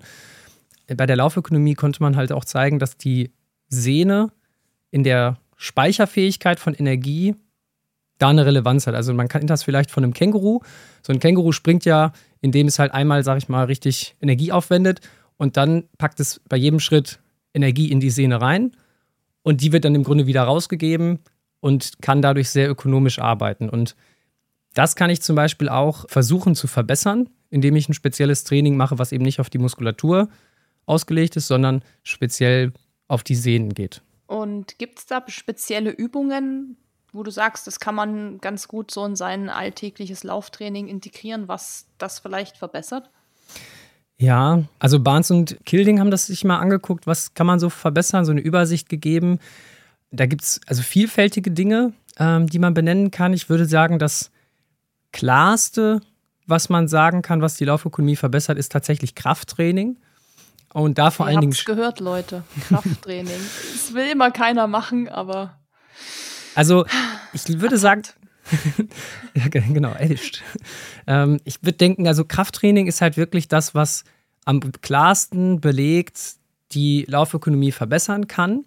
Und zwar aus zwei Mechanismen. Der eine Mechanismus ist der, wenn ich halt eine hohe Kraftfähigkeit habe, dann brauche ich halt nicht so viel Energie, relativ jetzt gesehen, um meine Laufbewegung zu haben. Also sage ich mal, wenn ich jetzt beim Laufen ständig nahe meiner Maximalkraft wäre, dann kostet das halt sehr viel Energie. Und wenn ich aber eine hohe Kraftfähigkeit habe, dann muss mein Körper und mein zentrales Nervensystem, also mein Gehirn, auch weniger Strom, also Nervenimpulse, zu der Muskulatur senden. Also das heißt, man hat weniger Aufwand damit, weil die Kraftfähigkeiten höher sind. Und auf der anderen Seite, wenn ich jetzt speziell auch Maximalkrafttraining mache, vielleicht da sogar isometrisches Maximalkrafttraining, also wo ich gegen Widerstand drücke, zum Beispiel von den Waden her, und dass die Bewegung eigentlich ähm, relativ gleichbleibend ist, also quasi isometrisch, statisch könnte man auch sagen, dass das eben für die Sehne eine ganz gute Anpassung bringt. Also Krafttraining auf jeden Fall. Dann tatsächlich auch, ich, wird diskutiert, so Lebenskilometer sammeln, also einfach viel laufen. Da sind wir auch bei der VO2 Max jetzt schon. Also viel scheint in einem gewissen Rahmen auch viel zu helfen und für die Laufökonomie sich äh, zu verbessern. Das hat man übrigens auch bei Paula Radcliffe gesehen. Da gab es mal ein Paper von dem Andrew Jones, der das mal sich angeschaut hat, wie die so trainiert hat. Und da sieht man auch, dass ihre VO2 Max eigentlich schon von Anfang an ziemlich gut war und sie vor allen Dingen durch eine Reduktion ihrer Laufökonomie, also dass sie besser wurde, auch immer schneller laufen konnte. Und also das spielt wahrscheinlich eine Rolle. Und dann gibt es noch so ein paar Dinge, die, wo ich jetzt nicht direkt sagen kann, das empfehle ich jetzt, aber die diskutiert werden. Das ist einmal so Stretching, weil man kann sich halt vorstellen, wenn ich zum Beispiel super unbeweglich bin, also wirklich richtig, richtig unbeweglich, so sage ich mal, wenn ich nach vorne neigen, mich neigen möchte, so bis zu den Knien komme, so unbeweglich, dann muss ich ja bei der Laufbewegung halt ständig gegen so einen passiven Widerstand arbeiten und das kostet auch wieder Energie. Deswegen kann Stretching helfen, aber da würde ich auch sagen, nur in einem gewissen Maß. Also man muss jetzt nicht irgendwie, es gibt ja auch so Foam Rolling Gurus, die dann sagen, oh, ich muss mich jeden Tag dehnen und Yoga machen und äh, einen Spagat können. Und das kann teilweise vielleicht sogar schon zu viel des Guten sein, weil der Körper ja auch eine gewisse, sag ich mal, Steifigkeit braucht. Das heißt, Da gibt es wahrscheinlich so ein Optimum. Oft könnte man wahrscheinlich mehr machen, als man das äh, tut. Aber ich würde jetzt nicht sagen, ständig irgendwie Stretching machen, dass das jetzt irgendwie super gut ist. Und ansonsten wird noch diskutiert, wenn du zum Beispiel auf eine bestimmte Geschwindigkeit jetzt hinarbeitest, Marathon-Pace und so weiter, dass du dann zum Beispiel genau bei dieser Geschwindigkeit das auch mal machst. Also klassisches Schwellentraining, wo man ja sagt, nicht zu oft machen, aber das könnte vielleicht auch gerade bei Leuten, die jetzt eh schon eine gute VC Max haben, dazu führen, dass die super ökonomisch bei genau dieser Strecke oder bei dieser ähm, Intensität dann sind. Also ich habe rausgenommen Krafttraining. will, man will es immer nicht hören, aber irgendwie ja. Stretching fand ich sehr interessant, muss ich sagen. Hätte ich jetzt gar nicht so damit in Verbindung gebracht. Mache ich auch eigentlich ehrlich gesagt super gern und mach's. Also ich finde, man fühlt sich da manchmal auch einfach gut, wenn man sich mal so ein bisschen durchgedehnt hat und mal irgendwie sich wieder so eingerenkt hat. Was hältst du eigentlich von ich weiß jetzt nicht, ob ich es richtig ausspreche, sind es polymetrische Sprünge? Pliometrisch meinst du? Was, was, was habe ich gesagt? Poly? Polymetrisch. Ja, genau. Was hältst du davon? Davon liest man auch immer, dass das irgendwie gut sein soll, dass man dadurch besser wird. Hat das auch einen Einfluss auf die Laufökonomie oder? Ja, also hm. ich würde, ich würde sagen, jein. Also ich würde das nicht als alleiniges Mittel nehmen, weil man auf jeden Fall, was die Sehnenanpassung weiß, dass das nicht unbedingt das Optimum ist. Weil wenn ich jetzt so plyometrische Sprünge habe, also ich habe zum Beispiel so kleine Hütchen und ich springe da drüber oder ich habe auf der Stelle quasi, springe ich aus den Sprunggelenken äh, und habe versuche eine möglichst kurze Bodenkontaktzeit zu haben. Das ist mit Sicherheit nicht schlecht für die Performance und kann auch vielleicht die Ökonomie ein Stück weit beeinflussen, aber für die Sehnenanpassung braucht man schon wirklich Belastungen, die ein paar Sekunden mit einer hohen Intensität auf die Sehne wirken. Also wo ich wirklich Maximalkrafttraining mache. Also ich komme dann quasi mit den plyometrischen Sprüngen nicht drum rum. Aber es kann helfen, sage ich mal, das, was ich an Maximalkraft aufgebaut habe, in die Bewegung zu bringen. Was man da aber auch zum Beispiel zeigen konnte im Bereich Sprint ist, dass wenn ich zum Beispiel beim Laufen will ich ja nach vorne arbeiten, also außer ich bin Rückwärtsläuferin, dann vielleicht nicht, aber wenn ich jetzt nach vorne arbeiten will, dann sollte ich vielleicht auch eher Sprünge nach vorne machen. Makes sense. Wobei ich natürlich auch in so einem allgemeinen Programm das kombinieren kann. Also ich mache das zum Beispiel vor so Intervalltrainingsbelastungen sowieso, dass ich immer so ein Lauf-ABC mache. Ob, wie das jetzt mit der Laufökonomie zusammenhängt, kann man noch nicht so ganz sagen. Ich würde sagen, je weniger erfahren man ist, desto mehr Effekt wird das wahrscheinlich haben. Und da kann man ja auch zum Beispiel vor diesen Intervallbelastungen dann noch zusätzlich so ein paar Sprünge mit einbauen. Also ohne, dass man jetzt eine einzelne Plio-Einheit daraus machen muss das, glaube ich, kann man ganz gut verwenden. Also ich bin da jetzt weder ein Riesenfan, noch dass ich sage, dass es total gut ist. Ich würde halt sagen, dass es äh, eine gute Ergänzung sein kann. Mhm. Zu dem Krafttraining, was man machen sollte. Ja, ich habe es mir hier schon wieder aufgeschrieben, Krafttraining. ich wollte mir eigentlich diesen Winter eine Zehnerkarte im Fitnessstudio holen. Was habe ich natürlich nicht gemacht mir eine Zehnerkarte im Fitnessstudio geholt. ah, Mann, Mann, Mann, ja. Aber ich muss auch sagen, wir wohnen ja hier im Dorf. Ich habe jetzt mal eine Ausrede parat und da gibt es kein Fitnessstudio ums Eck und ich habe eigentlich immer keine Lust, da erst hinzufahren und der Aufwand und so. Deshalb, ja, gehe ich halt dann lieber raus an die Luft. Aber ich verstehe deinen Punkt. Ich habe es mir jetzt auch nochmal aufgeschrieben und für alle, die zuhören, ja, Krafttraining, das kann, kann glaube ich, einiges, abgesehen auch mal von der Laufökonomie. Okay, es steht hier und der nächste Winter kommt ja bestimmt und dann kommt auch die Zehnerkarte vielleicht. okay, ähm, wir haben jetzt schon zwei Faktoren uns genauer angeguckt. Die VO2 Max, die Laufökonomie. Und dann gibt es noch einen Faktor, den hast du auch jetzt schon mal anfangs erwähnt, und das ist die Laktatschwelle. Ich glaube, Laktat ist auch ein Begriff, für viele nicht ganz unbekannt. Manchmal sagt man ja so Sprüche wie, boah, da bin ich voll ins Laktat gerannt und so weiter. Das kennt man auch. Deshalb sollten wir vielleicht erstmal so als Hintergrundwissen auch hier nochmal beleuchten, was ist Laktat, wie entsteht das auch und was macht es? Also was heißt es dann eben, wenn ich sage, ich bin ins Laktat gerannt? Mhm. Ja, das äh, könnte, jetzt, könnte jetzt ein bisschen länger dauern. Nein, also ich glaube, man muss mal vielleicht mit so ein paar Mythen rund um dieses Molekül Laktat äh, aufräumen und ich versuche das mal so anschaulich wie möglich zu machen. Du wenn du irgendwann, wenn es zu physiologisch wird, dann grätschst du einfach rein und sagst, äh, hä?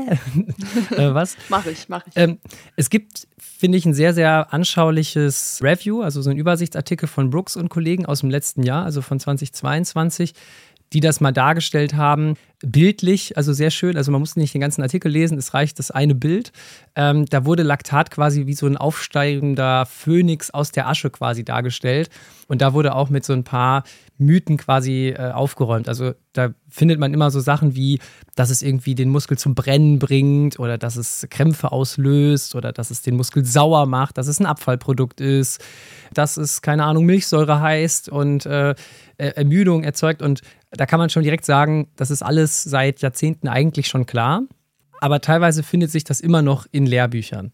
Und da kann ich vielleicht erstmal kurz ein paar Sachen sagen, was was man da irgendwie Neues weiß. Also erstens, Laktat heißt Laktat und nicht Milchsäure, weil das was chemisch was anderes ist. Zweitens hat es nichts mit Ermüdung zu tun, sondern eher im Gegenteil. Man konnte zeigen, dass Laktat, die Bildung von Laktat sogar eher bei hohen Intensitäten eine Pufferung bewirkt. Dann hat es nichts mit Krämpfen zu tun, ja auch nichts mit Muskelkater oder so, also das hat gar nichts äh, damit zu tun. Und es ist auch kein Abfallprodukt in dem Sinne, ähm, weil es eben auch immer noch sehr viel Energie enthält und dafür genutzt werden kann. Was tatsächlich jetzt Laktat ist, ist, dass Laktat im Grunde so das Bindeglied ist zwischen dem, was wir gerade gehört haben, so dem aeroben Stoffwechsel mit Sauerstoff und dem Stoffwechselweg, der jetzt ohne Sauerstoff auskommt, den man früher, sage ich mal, anaerob genannt hat. Der Stoffwechselprozess, in dem das gebildet wird, nennt sich Glykolyse. Das kennt man vielleicht so aus der Schule, so irgendwie Zelle, 9. 9. Klasse. Das heißt, wenn ich jetzt aus Kohlenhydraten Energie bereitstelle und ich brauche sehr viel Energie pro Zeit, also nicht jetzt etwas, was ich jetzt wie du jetzt stundenlang machen kann, sondern ich brauche die jetzt, weil ich muss irgendwie, keine Ahnung, zur Bahn sprinten, ein paar Minuten oder so, oder ich möchte einfach so einen Schlussspurt äh, machen, dann brauche ich ganz schnelle Energie. Und was der Körper dann macht, ist, dass er eben nicht diesen aufwendigen Weg wählt von der Kohlenhydrataufspaltung, was die Glykolyse ist, dann ins Mitochondrium zu gehen und, sage ich mal, sukzessive, ganz langsam die ganze Energie da rauszuholen, sondern es wird quasi eine Abkürzung gewählt, sodass quasi diese Glykolyse immer weiter laufen kann, um dann möglichst schnell Energie zu kriegen. Und gleichzeitig ist Laktat aber auch noch ein wichtiges Molekül, um zum Beispiel auch Trainingsreize an, an, in, an, in Gang zu bringen. Das heißt, man kann im Grunde unterm Strich sagen, dass Laktat was Gutes ist und dass es äh, jetzt kein schlimmes äh, Stoffwechselprodukt ist und dass es auch für die Leistungsfähigkeit relevant sein kann. Ja, das vielleicht erstmal so als physiologische Einordnung von Laktat. Okay, also haben wir da die ganze Zeit was Falsches gedacht von Laktat. ähm, gut, dass du das aufgeklärt hast. Was ist jetzt aber die Laktatschwelle? Weil das ist ja der Faktor, der unsere Ausdauerleistung beeinflusst. Und jetzt müssen wir natürlich wissen, okay, was, was ist das? Was ist das wieder für ein Wert, für eine Zahl? Da musst du uns, glaube ich, auch nochmal abholen. Mhm. Also wenn wir auf dieses Modell von, von Joyner zurückkommen, was wir ganz äh, am Anfang mal hatten mit VC Max, Laufökonomie und eben dieser sogenannten Laktatschwelle. Man sagt jetzt eigentlich eher, dass es bestimmte Ankerpunkte sind. Da kann ich gleich nochmal drauf eingehen, wenn wir gucken, was, wie kann man das jetzt bestimmen. Aber man geht davon aus, dass dieser Laktatwert, die Laktatkonzentration, die im Blut gemessen wird, wenn die bei einer bestimmten konstanten Belastung über eine gewisse Zeit, sagen wir mal 30 Minuten, wenn die da relativ konstant bleibt, dann habe ich quasi ein Gleichgewicht aus der Produktion von Laktat, was halt eher so diesen glykolytischen Stoffwechsel hat, und dem Abbau von Laktat, also eher das, was oxidativ ist, ne, aerob. Und da ist quasi dann so dieses, diese, dieser Sweet Spot, wo ich halt bei einer hohen Intensität konstant noch eine Leistung bringen kann. Das wäre dann zum Beispiel für eine 10 Kilometer Strecke sehr relevant oder auch für, für einen Halbmarathon zum Beispiel, dass ich versuche, da nah ranzukommen. Und das wird oft ausgedrückt in einem Prozentwert von meiner VO2 Max. Das heißt, ich gucke mir an, bei diesem Punkt, bei dieser Intensität, die ich habe, wo der Laktatwert, sage ich mal, konstant bleibt, welche Sauerstoffaufnahme habe ich da? Und drücke das dann in Prozent aus von meiner maximalen Sauerstoffaufnahme. Nehmen wir nochmal vielleicht ein Beispiel, dass man sich das äh, vorstellen kann. Sagen wir mal, ich hätte eine VC Max von 67, also was schon ein guter Wert wäre, äh, besonders bei Frauen. und würde jetzt, hätte jetzt meine Laktatschwelle oder meinen Ankerpunkt bei 90 Prozent, dann würde ich ungefähr, wenn ich das jetzt miteinander verrechne, bei einer VO2 von 60 rauskommen. Bisschen mehr, aber sagen wir mal gerundet 60, die ich über längere Zeit halten kann. Okay, also das mhm. ist quasi meine Energiemenge, die kann ich über einige Minuten, vielleicht sogar eine Stunde aufrechterhalten. Und wenn ich jetzt meine Laufökonomie nehme und die durch diese 60 Milliliter teile, das wäre quasi das Modell von Joiner jetzt weitergeführt, dann kann ich daraus ein Pace errechnen. Und wenn ich zum Beispiel jetzt meine 60er V2 hätte, die ich über längere Zeit halten kann, und ich habe eine schlechte Ökonomie von 240, dann kann ich halt mit dieser Energiemenge nur ein Pace laufen von 4 Minuten pro Kilometer. Also 240 geteilt durch 60 sind 4. Also 4 Minuten pro Kilometer könnte ich laufen. Und wenn ich aber eine relativ gute Ökonomie hätte, von zum Beispiel 180, dann könnte ich einen Pace laufen von 3 Minuten pro Kilometer. Also die Laktatschwelle bestimmt quasi, wie viel Energie kann ich über längere Zeit halten. Und die Laufökonomie kann mir dann was darüber sagen, wie viel Geschwindigkeit kriege ich quasi da raus. Mhm. Nachvollziehbar oder? Ja, also es ist auf jeden Fall komplex, auf jeden Fall. Aber man sieht daran ja am besten, dass man eben gar nicht die, das alles so für sich alleine betrachten kann. Das finde ich ja so spannend, dass das eben ein Zusammenspiel ist aus den Dingen und dass es eben, wie du es ja genau eingangs schon gesagt hast, nicht die Formel gibt, dass du jetzt sagst, so, das macht ihr und dann wirst du irgendwie besser oder schneller oder kannst länger laufen. Ähm, okay, das heißt, es ist natürlich, muss man sich auch mal überlegen, muss ich das als Hobbyläufer wissen? Also muss ich da jetzt so tief drin sein auch, dass ich sage, ich muss jetzt VO2 Max kennen, ich muss meinen Laufökonomiewert kennen, dann kann ich das noch ausrechnen, mein Pacing. Oder ist das dann schon wirklich eher was, wo man sagt, ja, das ist wirklich dann so in diesem Rahmen vor allem für Profis halt interessant und für uns ist es vielleicht nice to have, aber es gibt ja auch viele, die ähm, sich auch verbessern wollen, ähm, die auch ambitioniert sind, so in ihrem Rahmen. Ja, wie, wie, wie kann man das dann so für Hobbyathleten nutzen oder ist es wirklich, du sagst, nee, eher für Profis? Okay, ist sehr, sehr, sehr gute Frage. Da habe ich auch schon mal mit jemandem aus der Leistungsdiagnostik, mit dem Sebastian Mühlenhoff, drüber gesprochen. Wann ist sozusagen die Schwelle erreicht, äh, wo ich dann wirklich äh, eine Diagnostik empfehle? Also ich glaube, da, da sind die Grenzen fließend.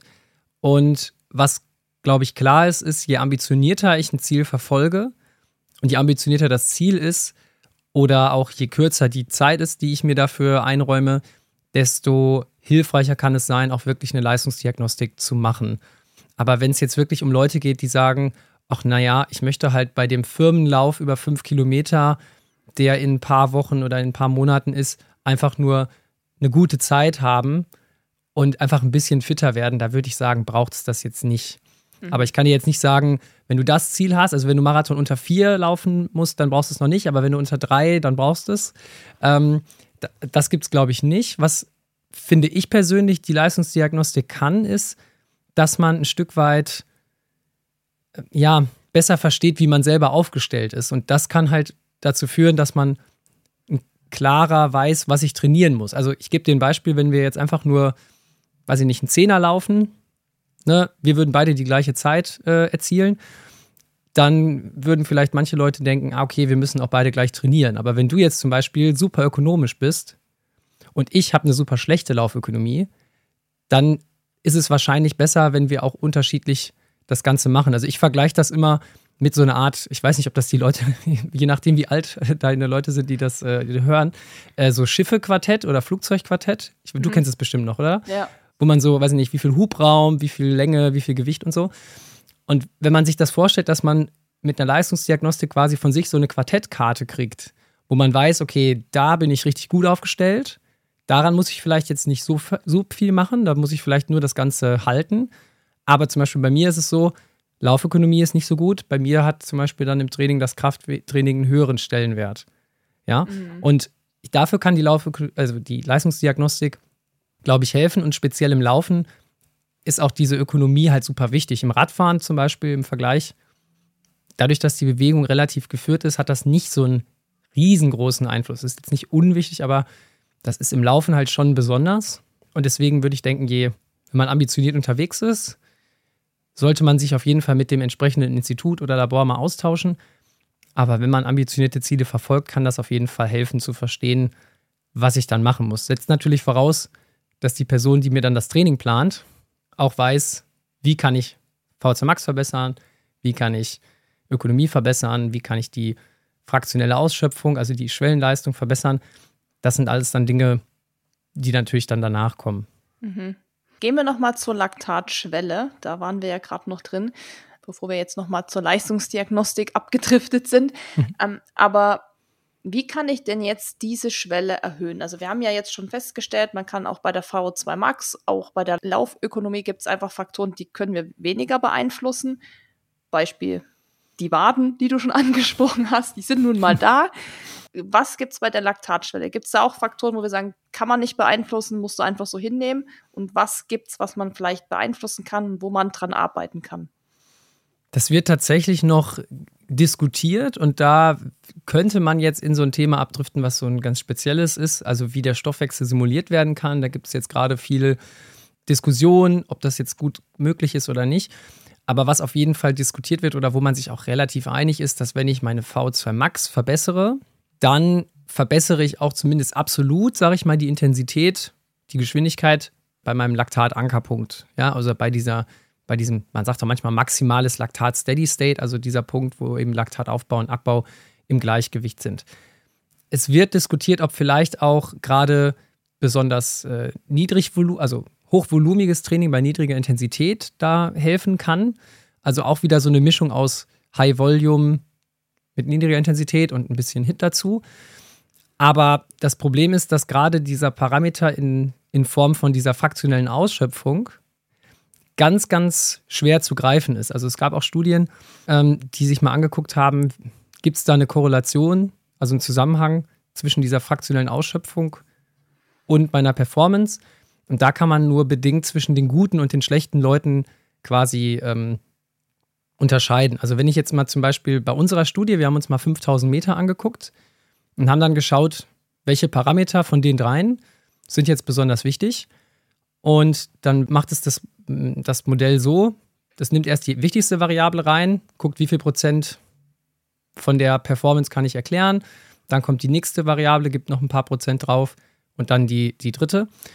Und wenn man das mal ins Verhältnis setzt, also die VO2 Max erklärt bei der 5000 Meter Zeit, da waren über 40 Leute drin, Männer wie Frauen, erklärt schon so 56 Prozent. Das ist schon für einen Parameter ziemlich viel. Die Laufökonomie erklärt dann nochmal 12,6 Prozent, also die ist auch relevant.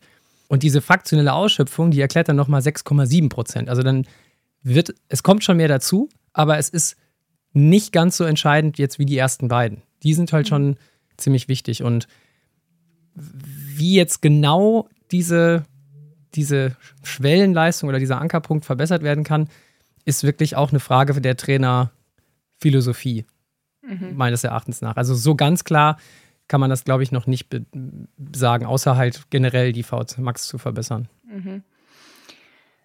Also wenn wir das mal so zusammenfassen für alle ambitionierten Hobbyläufer, die jetzt zuhören, die sagen, ich trainiere gern mal auf Marathon, Halbmarathon oder auch 10 Kilometer, lauf gern mal eine Bestzeit, aber würde gern schon oder trainiere gern nach Plan, aber alles natürlich vielleicht nicht ganz so, dass man es so mega, mega ernst nimmt, ne? sondern immer noch mit so einem gewissen Spaß natürlich. Wie könnte man das alles, was wir jetzt besprochen haben, diese drei Faktoren und was du eben schon genannt hast, wie Krafttraining oder wie Hit-Training, könntest du da jetzt trotzdem so ein kleines Paket schnüren für die Leute und sagen, okay, wenn ihr jetzt eure Ausdauerleistung trotzdem verbessern wollt, könnt ihr schon mal das, das, das, das und das machen und dann hat man schon mal eine gute Basis. Jetzt ohne, dass man sagt, ähm, klar, wenn man jetzt total ambitioniert ist oder man will jetzt zur Weltmeisterschaft oder Olympia gewinnen, wo das dann natürlich, wo man dann eben, wie du auch sagst, Höhentraining macht und sowas. Aber vielleicht kannst du da mal so ein Paket schnüren, was du denen jetzt allen mitgibst, auch mir vielleicht, wo man schon mal weiß, wenn ich das mache, wenn ich das regelmäßig mache, habe ich eine gute Chance, dass ich langfristig gesehen diese Ausdauerleistung verbessere. Mhm. Ich versuch's mal. Mhm. also grundsätzlich würde ich sagen, dass man eine Kombination machen sollte aus wirklich niedrigintensivem Training und hochintensivem Training. Vorausgesetzt, dass man, wie du schon sagtest, so ambitioniert ist, dass man überhaupt regelmäßig trainiert. Das setze ich jetzt mal voraus. Dann würde ich das Training so kombinieren, dass ich meine Einheiten einteile in wirklich locker. Und da kann ich vielleicht nochmal das locker betonen, weil ich weiß nicht, wie es bei dir war, als du mit Laufen angefangen hast. Bei mir war es so, ich bin am Anfang immer so eine gute Stunde gelaufen, so dass ich am Ende zu Hause war, dann noch mit immer fast auch immer progressiv gelaufen, also dann hinterher hinten raus noch ein bisschen schneller und ich war dann immer richtig glücklich, weil ich dann so richtig kaputt war danach oder einigermaßen und damit konnte ich auch so eine, weiß nicht, 36er Zeit auf 10 dann irgendwann laufen, aber das war, glaube ich, nicht das Optimum. Da hätte man noch, glaube ich, noch mehr rausholen können, wenn man wirklich das einteilt und sagt, es gibt Einheiten, die sind locker und das ist wirklich so locker, wie man es nur sagen kann. Also wir haben das mal uns angeguckt, wo so der Fettstoffwechsel maximal ist. Und dann sind wir von der RPE, also von dem subjektiven Belastungsempfinden, auf einer Skala von 6 bis 20 bei 11. Also das ist wirklich sehr leicht. Also so, dass ich eigentlich nach Hause komme und denke mir, wenn ich müsste, könnte ich das jetzt nochmal genauso laufen. Ich fühle mich jetzt nicht kaputt, aber ich mache es nicht, weil das dazu führt, dass ich eben auch gut und erholt in so hochintensive Einheiten reingehen kann. Und die würde ich halt, wie gesagt, so ein bis zweimal die Woche machen. Und da kann man wirklich komplett unterschiedliche Sachen machen. Mal kürzere Intervalle, so 30, 30er oder mal längere Sachen. Wenn ich kann, auch vielleicht mal mit, mit Hügeln mit dabei. Ich glaube, wenn man das beherzigt, dann ist schon mal ganz gut. Und ein bis zweimal die Woche ein Krafttraining macht. Vielleicht auch so eine Kombination wirklich äh, Maximalkrafttraining oder generell Krafttraining für die Beine. Also Kniebeugen zum Beispiel oder so Aufsteiger also an einem Kasten. Also so beindominantes Krafttraining und vielleicht auch noch einmal die Woche so ein Stabilisationstraining für den Rumpf, weil Rumpf ist immer Trumpf, äh, kann man durchaus sagen, auch für die Laufökonomie. Das ist, glaube ich, wenn man das macht, hat man, glaube ich, die, eine gute Basis und wenn man auch auf den eigenen Körper hört. Also wenn man zum Beispiel einen Trainingsplan sich irgendwo rausgesucht hat, der das alles schon beinhaltet und man arbeitet das nur ab, ohne zu reflektieren, wie geht es mir eigentlich dabei, passt das jetzt gut oder schlecht, dann wird es auch langfristig vielleicht problematisch. Das würde ich, glaube ich, für alle empfehlen. Und wenn ich jetzt zusätzlich noch Leute hätte, die eine Leistungsdiagnostik gemacht haben, dann würde ich, glaube ich, nochmal spezifischer Schwerpunkte setzen, entweder im Bereich Kraft oder im Bereich hohe Intensitäten oder im Bereich Umfangsorientierung. Ja, dann kann ich das vielleicht noch ein bisschen individualisieren. Aber die Grundbasis wäre schon so ein Mix aus hohen und niedrigen Intensitäten plus Krafttraining. Ja, da haben wir es wieder, Leute. Krafttraining kommt nicht drum rum. Nein. und ich wahrscheinlich auch nicht. Vielleicht noch mal so zum, zum Abschluss jetzt. Also erstmal vielen Dank natürlich, dass du das jetzt noch mal so abgerundet hast für alle. Ich glaube, das machen auch schon sehr viele. Zumindest dieses Thema locker laufen und mal so Peaks setzen. Ich glaube, das ist schon bei vielen auch mittlerweile wirklich durchgedrungen, dass das viel bringt. Das merkt man ja auch, wenn man das wirklich mal eine Zeit durchzieht. Wir haben ja immer gesagt, den Spruch nochmal zu dem Thema langsam laufen, ähm, man läuft die langsamen Läufe immer zu schnell und die schnellen Läufe zu langsam. Das ist ja oft so ein Problem, was, glaube ich, jeder von sich kennt, kann ich mich auch nicht rausnehmen. Also wahrscheinlich müsste ich auch deutlich langsamer laufen, wenn ich so einen GA1 Longrun mache. Oft kommt man ja dann in so, so eine Wohlfühl-Pace, in der man sich dann befindet, wo man auch denkt, ja, da könnte ich jetzt auch ewig laufen, aber es ist natürlich schon eine gewisse Anstrengung da. Der sogenannte Sweet Spot, also so knapp unterhalb, so sag ich mal, der, der Schwellengeschwindigkeit, ja. Ja, genau. Und die Schnellen ist oft tatsächlich das Problem, dass man da vielleicht auch ein Ticken zu langsam eigentlich ist und einfach viel schneller mal laufen sollte. Also da ist natürlich auch, glaube ich, eine Leistungsdiagnostik extrem hilfreich. Ich glaube, ich habe in meinem Leben drei Leistungsdiagnostiken gemacht, in meinem Läuferleben. Und das hat mir schon auch geholfen, weil ich dann so dachte, ah krass, okay, das hätte ich jetzt nicht erwartet, dass ich doch so schnell laufen muss oder dass mein GA1 doch so nied, also so langsam ist für mich gefühlt. Und das ist jetzt schon bestimmt vier Jahre her, fünf Jahre her, wo ich das gemacht habe. Also an sich so von der Idee, auch wie du es vorhin schon ganz gut gesagt hast, mal zu wissen, wo man so steht, einfach mal so ein, so ein Update von sich zu bekommen. Wo befindet man sich so? wenn man zumindest eben so leichte Ambitionen hat, ist auf jeden Fall nicht verkehrt. Also mir hat es immer extrem viel gebracht, Leistungsdiagnostik. Da muss man auch wirklich keine Angst vor haben. Klar, die kam dann mit der Fettzange am Anfang, da habe ich mir gedacht, naja, die müsste ich jetzt nicht haben, aber es ist halt, das gehört halt einfach dazu. Aber ansonsten muss ich sagen, ähm, weil du die Podcast-Folge mit Uli vom Radlabor angesprochen hast, da ist man auch super in super Händen bei Uli zum Beispiel Da kann man wirklich auch guten Gewissens hingehen und kriegt da echt gute Werte und die helfen einem auch dabei beim Trainingsplan und so. Also das kann ich echt auch nur empfehlen. Prinzipiell ist es keine schlechte Sache. Und was ich aber jetzt noch abschließend wissen wollte, gerade so nochmal aus Eigeninteresse zum Thema Ultralaufen. Obwohl du es ja anfangs schon gesagt hast, dass das ähm, dahingehend echt schwierig wird, weil es da wenig wissenschaftliche Erkenntnisse gibt oder das noch nicht so erforscht ist. Aber was würdest du mir jetzt zum Beispiel raten mit Hinblick auf wirklich 100 Meilen oder noch länger? Ist dieses bei, würde das für mich genauso aussehen, dass ich so einen Trainingsplan verfolge mit dem Krafttraining? Oder gibt es da vielleicht auch noch mal eine andere, einen anderen Faktor, den man oder eine andere Trainingseinheit, die man damit einbauen kann? Also um es kurz zu sagen, ja, ich würde das auch weiterhin so empfehlen. Aber ich kann es vielleicht noch mit den Studien, die ich dafür für dich mal rausgesucht habe, äh, noch mehr untermauern und äh, da kommt da auch noch das Krafttraining nochmal dazu. Also es gab eine Studie von Coates äh, und Kollegen von 2021, die haben sich mal angeguckt, wie, wie ist das bei unterschiedlichen Distanzen. Die hatten so gesagt 50 äh, Kilometer, also als kurzes Ultra, mhm. 80 und 160, also 100 Meilen.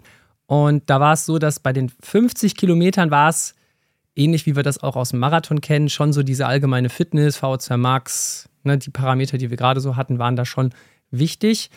Und je länger die Distanzen wurden, umso weniger klar wurde das. Also zum Beispiel bei der, bei der 80 Kilometer Performance war es zum Beispiel, wenn du jetzt so einen, einen ansteigenden Test hast, wo die Geschwindigkeit immer erhöht wird um 1, 2 km/h, dann war zum Beispiel die Endgeschwindigkeit, die du da erreichst, die einzige Variable, die jetzt bei, bei den 80 Kilometern eine Korrelation hatte, ähm, was ja an sich schon eine, eine Laufperformance ist. Das ist ja kein physiologischer Wert, die Geschwindigkeit, die du dann erzielst. Das ist so ein Mix aus verschiedenen Dingen.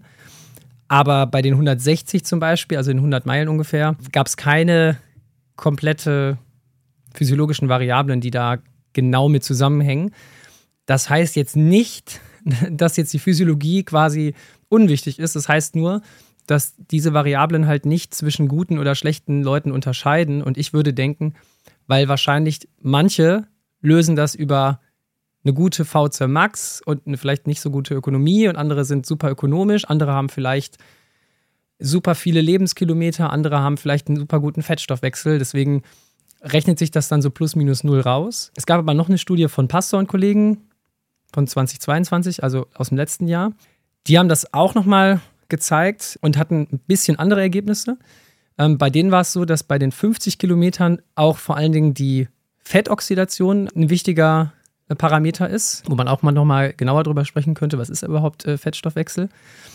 Und bei den 100 Kilometern, und jetzt rundet sich das mit dem Krafttraining ab, waren es die Maximalkraft und der Körperfettanteil, die damit drin sind. Wobei ich, ehrlich gesagt, das musst du mir mal sagen, bei dem Körperfettanteil das würde ich jetzt nicht so stehen lassen, so nach dem Motto, ihr müsst jetzt alle ganz niedrigen Körperfettanteil haben, weil ich denke, dass solche Belastungen, wenn du es da dann auf die Grenze bringst, gerade auch als Frau, da wäre ich, würde es von mir gar keine Empfehlung geben. Also ich denke, solche Belastungen ne, und wie das auch dann auf den Zyklus und so wirken kann, würde ich jetzt nicht äh, mhm. pushen, sondern ich würde die erste Variable nehmen, ne, Krafttraining, dass die Maximalkraft da wichtig ist. Ja, also das mit dem Fettanteil das kann ich auch nur so aus Beobachtungen sagen.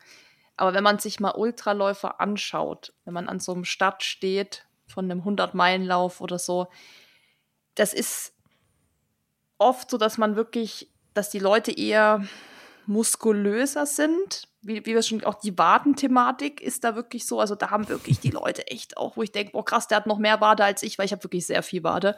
Ich denke so, boah, noch jemand mit mehr Wade, Wahnsinn. Oder wirklich auch muskulöse Oberschenkel und einfach, wie du es gesagt hast, das ist oft am Berg, merkt man schon, wenn man diese Kraft hat. Andererseits merkt man aber trotzdem auch, wenn man sich auf der Grenze so bewegt, dass ich manchmal auch denke, boah, jetzt mal so ein, zwei Kilo weniger, wird natürlich, müsste ich weniger Gewicht hochschleppen, einfach am Berg. Aber da rede ich eben mal von ein, zwei Kilo, nicht von zehn oder so. Also wenn man das mal beobachtet, nur das ist rein, was ich so in den letzten Jahren gesehen habe, sind die Körper der Ultraläufer im Hobbybereich, muss man vielleicht noch dazu sagen, wirklich eher muskulöser, so in Summe. Es gibt natürlich dann noch auch die eher drahtigen Läufer, die auch älter sind, wo, glaube ich, das greift, was du gemeint hast mit den Lebenskilometern.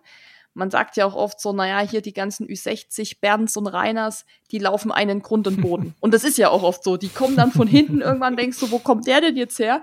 Aber der hat halt mhm. einfach krass viel Erfahrung, der weiß auch, wie man sich so ein Rennen einteilt. Das sind einfach Maschinen. Also ich habe da schon Leute getroffen, wo ich dachte, geil, wenn ich mal so alt bin, will ich auch so sein, weil das ist natürlich voll cool, wenn man einfach 100 Meilen mit 65 noch laufen kann. Und ähm, den sieht man das natürlich aber auch an, einfach, dass die einfach athletisch sind, dass die auch krasse Beine haben teilweise, also muskulöse Beine und weiß jetzt nicht, ob da die alle Krafttraining machen, aber ich glaube so mit dem Körperfettanteil in meinem Ding, wo ich so laufe, würde ich sagen eher nicht das, was du meintest, mit, dass die so an der Grenze sind, zu, zu wenig oder so. Mhm. Ähm, ich weiß nicht, ob das irgendwie einen Zusammenhang hat mit diesem Ultralaufen oder so, muss wahrscheinlich, aber man isst ja auch viel. Man muss ja auch viel, man braucht ja viel Energie. Und man merkt schon auch, man braucht einfach so ein bisschen diese Power. Und manchmal habe ich das Gefühl, man braucht eben auch ein paar Reserven. Also wenn man da mhm. drei, vier Tage unterwegs ist, bin ich manchmal ganz froh, dass ich noch eine Reserve links und rechts irgendwo habe. Ähm, ob das jetzt was bringt, keine Ahnung, ist alles nur so Gefühl und, und was ich so beobachtet habe. Ja, ich meine, wenn du ohne Reserven da in solche äh, Strapazen reingehst, dann bist du am Ende durchsichtig. Ne? Also dann ja. bleibt, bleibt quasi nicht viel. Und ja, deswegen, ich würde es dann eher bei dem, bei dem Krafttraining, da, das ist, glaube ich, schon eine Sache. Und ansonsten, wenn man, man muss ja auch nicht alles, also im Profibereich wird natürlich immer an die Grenze gegangen. Und da muss man sich dann fragen, inwiefern man das möchte, inwiefern man da auch diese, das den Körper so ausreizen möchte, aber speziell jetzt im Frauenbereich da mit, mit dem Körperfettanteil wäre ich halt echt vorsichtig, weil das halt auch auf den Zyklus einen extremen Einfluss haben kann. Hattest du ja auch mit uns ähm, ne, mhm. besprochen, weil dann durch diesen niedrigen Körperfettanteil bestimmte Gene nicht abgelesen werden, die dann Vorstufenhormone bilden zum Östrogen und das bringt dann den ganzen Zyklus durcheinander. Und ich glaube, das muss man dann nicht forcieren. Ja. Okay, Olli, das war eine sehr, sehr informative und äh, lehrreiche Folge. Krass, was es einfach alles für Faktoren gibt, wie das alles zusammenhängt. Ich glaube, also ich habe es auf jeden Fall deutlich besser verstanden als vorher, weil ich vorher so dachte, so, okay, kein Plan eigentlich. Habe ich zwar alles schon mal gehört, aber mega interessant das war wirklich echt spannend. Auch die ganzen Studien, die du da immer rauskramst, echt voll cool. Also es ist ja auch einfach mal good to know, ob man es jetzt umsetzt für sich. Das kann ja wirklich jeder auch selbst entscheiden, wie ambitioniert man ist. Aber vielleicht hat man einfach dann so ein besseres Verständnis dafür, dass man eben auch Zahlen nicht immer so alleinstehend betrachten kann, dass das alles zusammenhängt, dass mit der Uhr eben auch alles mit Vorsicht zu genießen ist. Am Ende des Tages sage ich ja immer, das Körpergefühl und der gesunde Menschenverstand helfen auch schon viel.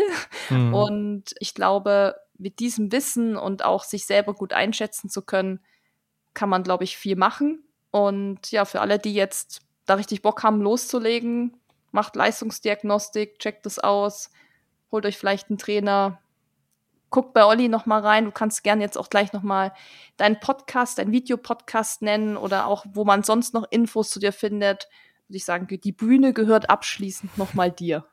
Oh, das ist sehr lieb von dir. Also mir hat es auf jeden Fall auch richtig äh, Spaß gemacht. Ich hoffe, das war soweit irgendwie für alle verständlich. Ansonsten, ich habe zu der ein oder anderen Thematik, äh, auch zum Thema Leistungsdiagnostik und ähm, generell so Trainingssachen auch in meinem äh, Podcast. Es ist tatsächlich, tatsächlich auch ein Videopodcast. Den findet ihr überall, wie man so schön sagt, wo es Podcasts gibt, unter dem Namen Exercise Inside Out. Da kommt jetzt bald, glaube ich, Folge 12 raus, äh, Folge 11 oder Folge 12. Und da habe ich dann auch schon so Themen gehabt wie Menstruationszyklus und Training, Ultramarathon auch, dann so Sachen wie ähm, ja, Marathon-Weltrekord, wie geht das eigentlich? Trainingsintensitätsverteilung hatte ich gerade kurz angesprochen, zwei Folgen dazu. Also da findet man eigentlich viel und auch viel mit Studien dann belegt, also Wissenschaftspodcast. Dann würde man mich noch auf YouTube und Instagram unter ojquid finden mit Doppel-T. Das ist quasi dann so mein Pseudonym. Da äh, würdet ihr mich finden. Und ansonsten bin ich auch immer mal wieder bei Science Slams äh, unterwegs. Demnächst in Heidelberg, Köln, Bonn, vielleicht auch am 11. Oktober in München. Das ist noch nicht ganz klar. Aber ja. eventuell ähm, wäre ich dann bei euch in der Nähe. Wobei so ja. halb Wie viele Kilometer sind es? Also es ist je nachdem, wo du da genau bist, aber so Stunde Fahrt, also ist auf jeden Fall nicht so weit. Also das, das wären, glaube ich, so die Kanäle, wo man mich gut äh, mhm. erreicht. Und ansonsten kann man auch auf der Seite der Hochschule, wenn man wirklich genau wissen will, was ich mache und welche Studien es da so gibt, einfach über die Deutsche Sporthochschule Köln, die SHS, mal meinen Namen ein, eingeben, Oliver Quittmann, und dann sieht man auch, welche Projekte gerade laufen. Also ja. Und wie immer ist das Ganze in den Show Notes. Also ihr müsst das jetzt nicht irgendwie euch zehnmal anhören und mitschreiben, sondern ihr könnt es einfach nachlesen. Und da verlinke ich auch deine Kanäle, kann man direkt draufgehen. Ja, ich bedanke mich, Olli. War mega cool. Wünsche dir auf jeden Fall weiterhin viel Erfolg beim Poetry, nee, Science Slam, sorry, nicht Poetry Slam, Science Slam, beim Podcast, bei allen möglichen Studien, bei deiner Arbeit an der Uni, mit deinen Exkursionen, mit deinem Trainer-Dasein und hoffe, dass wir uns dann nochmal irgendwann sehen oder sprechen. Ja, sehr gerne. Ebenso. Also viel Erfolg bei allen Projekten. Dankeschön. Und dann wünsche ich dir erstmal noch einen schönen Tag und sag bis später. Ciao. Ciao. Wenn dir dieser Podcast gefallen hat, hinterlass uns eine Bewertung und abonniere diesen Kanal, damit du auch in Zukunft keine Folge mehr verpasst. Für noch mehr Motivation und Trainingstipps folge uns auf Instagram unter dem Namen RunSkills sowie auf Facebook und Pinterest oder besuche unsere Website www.runskills.de.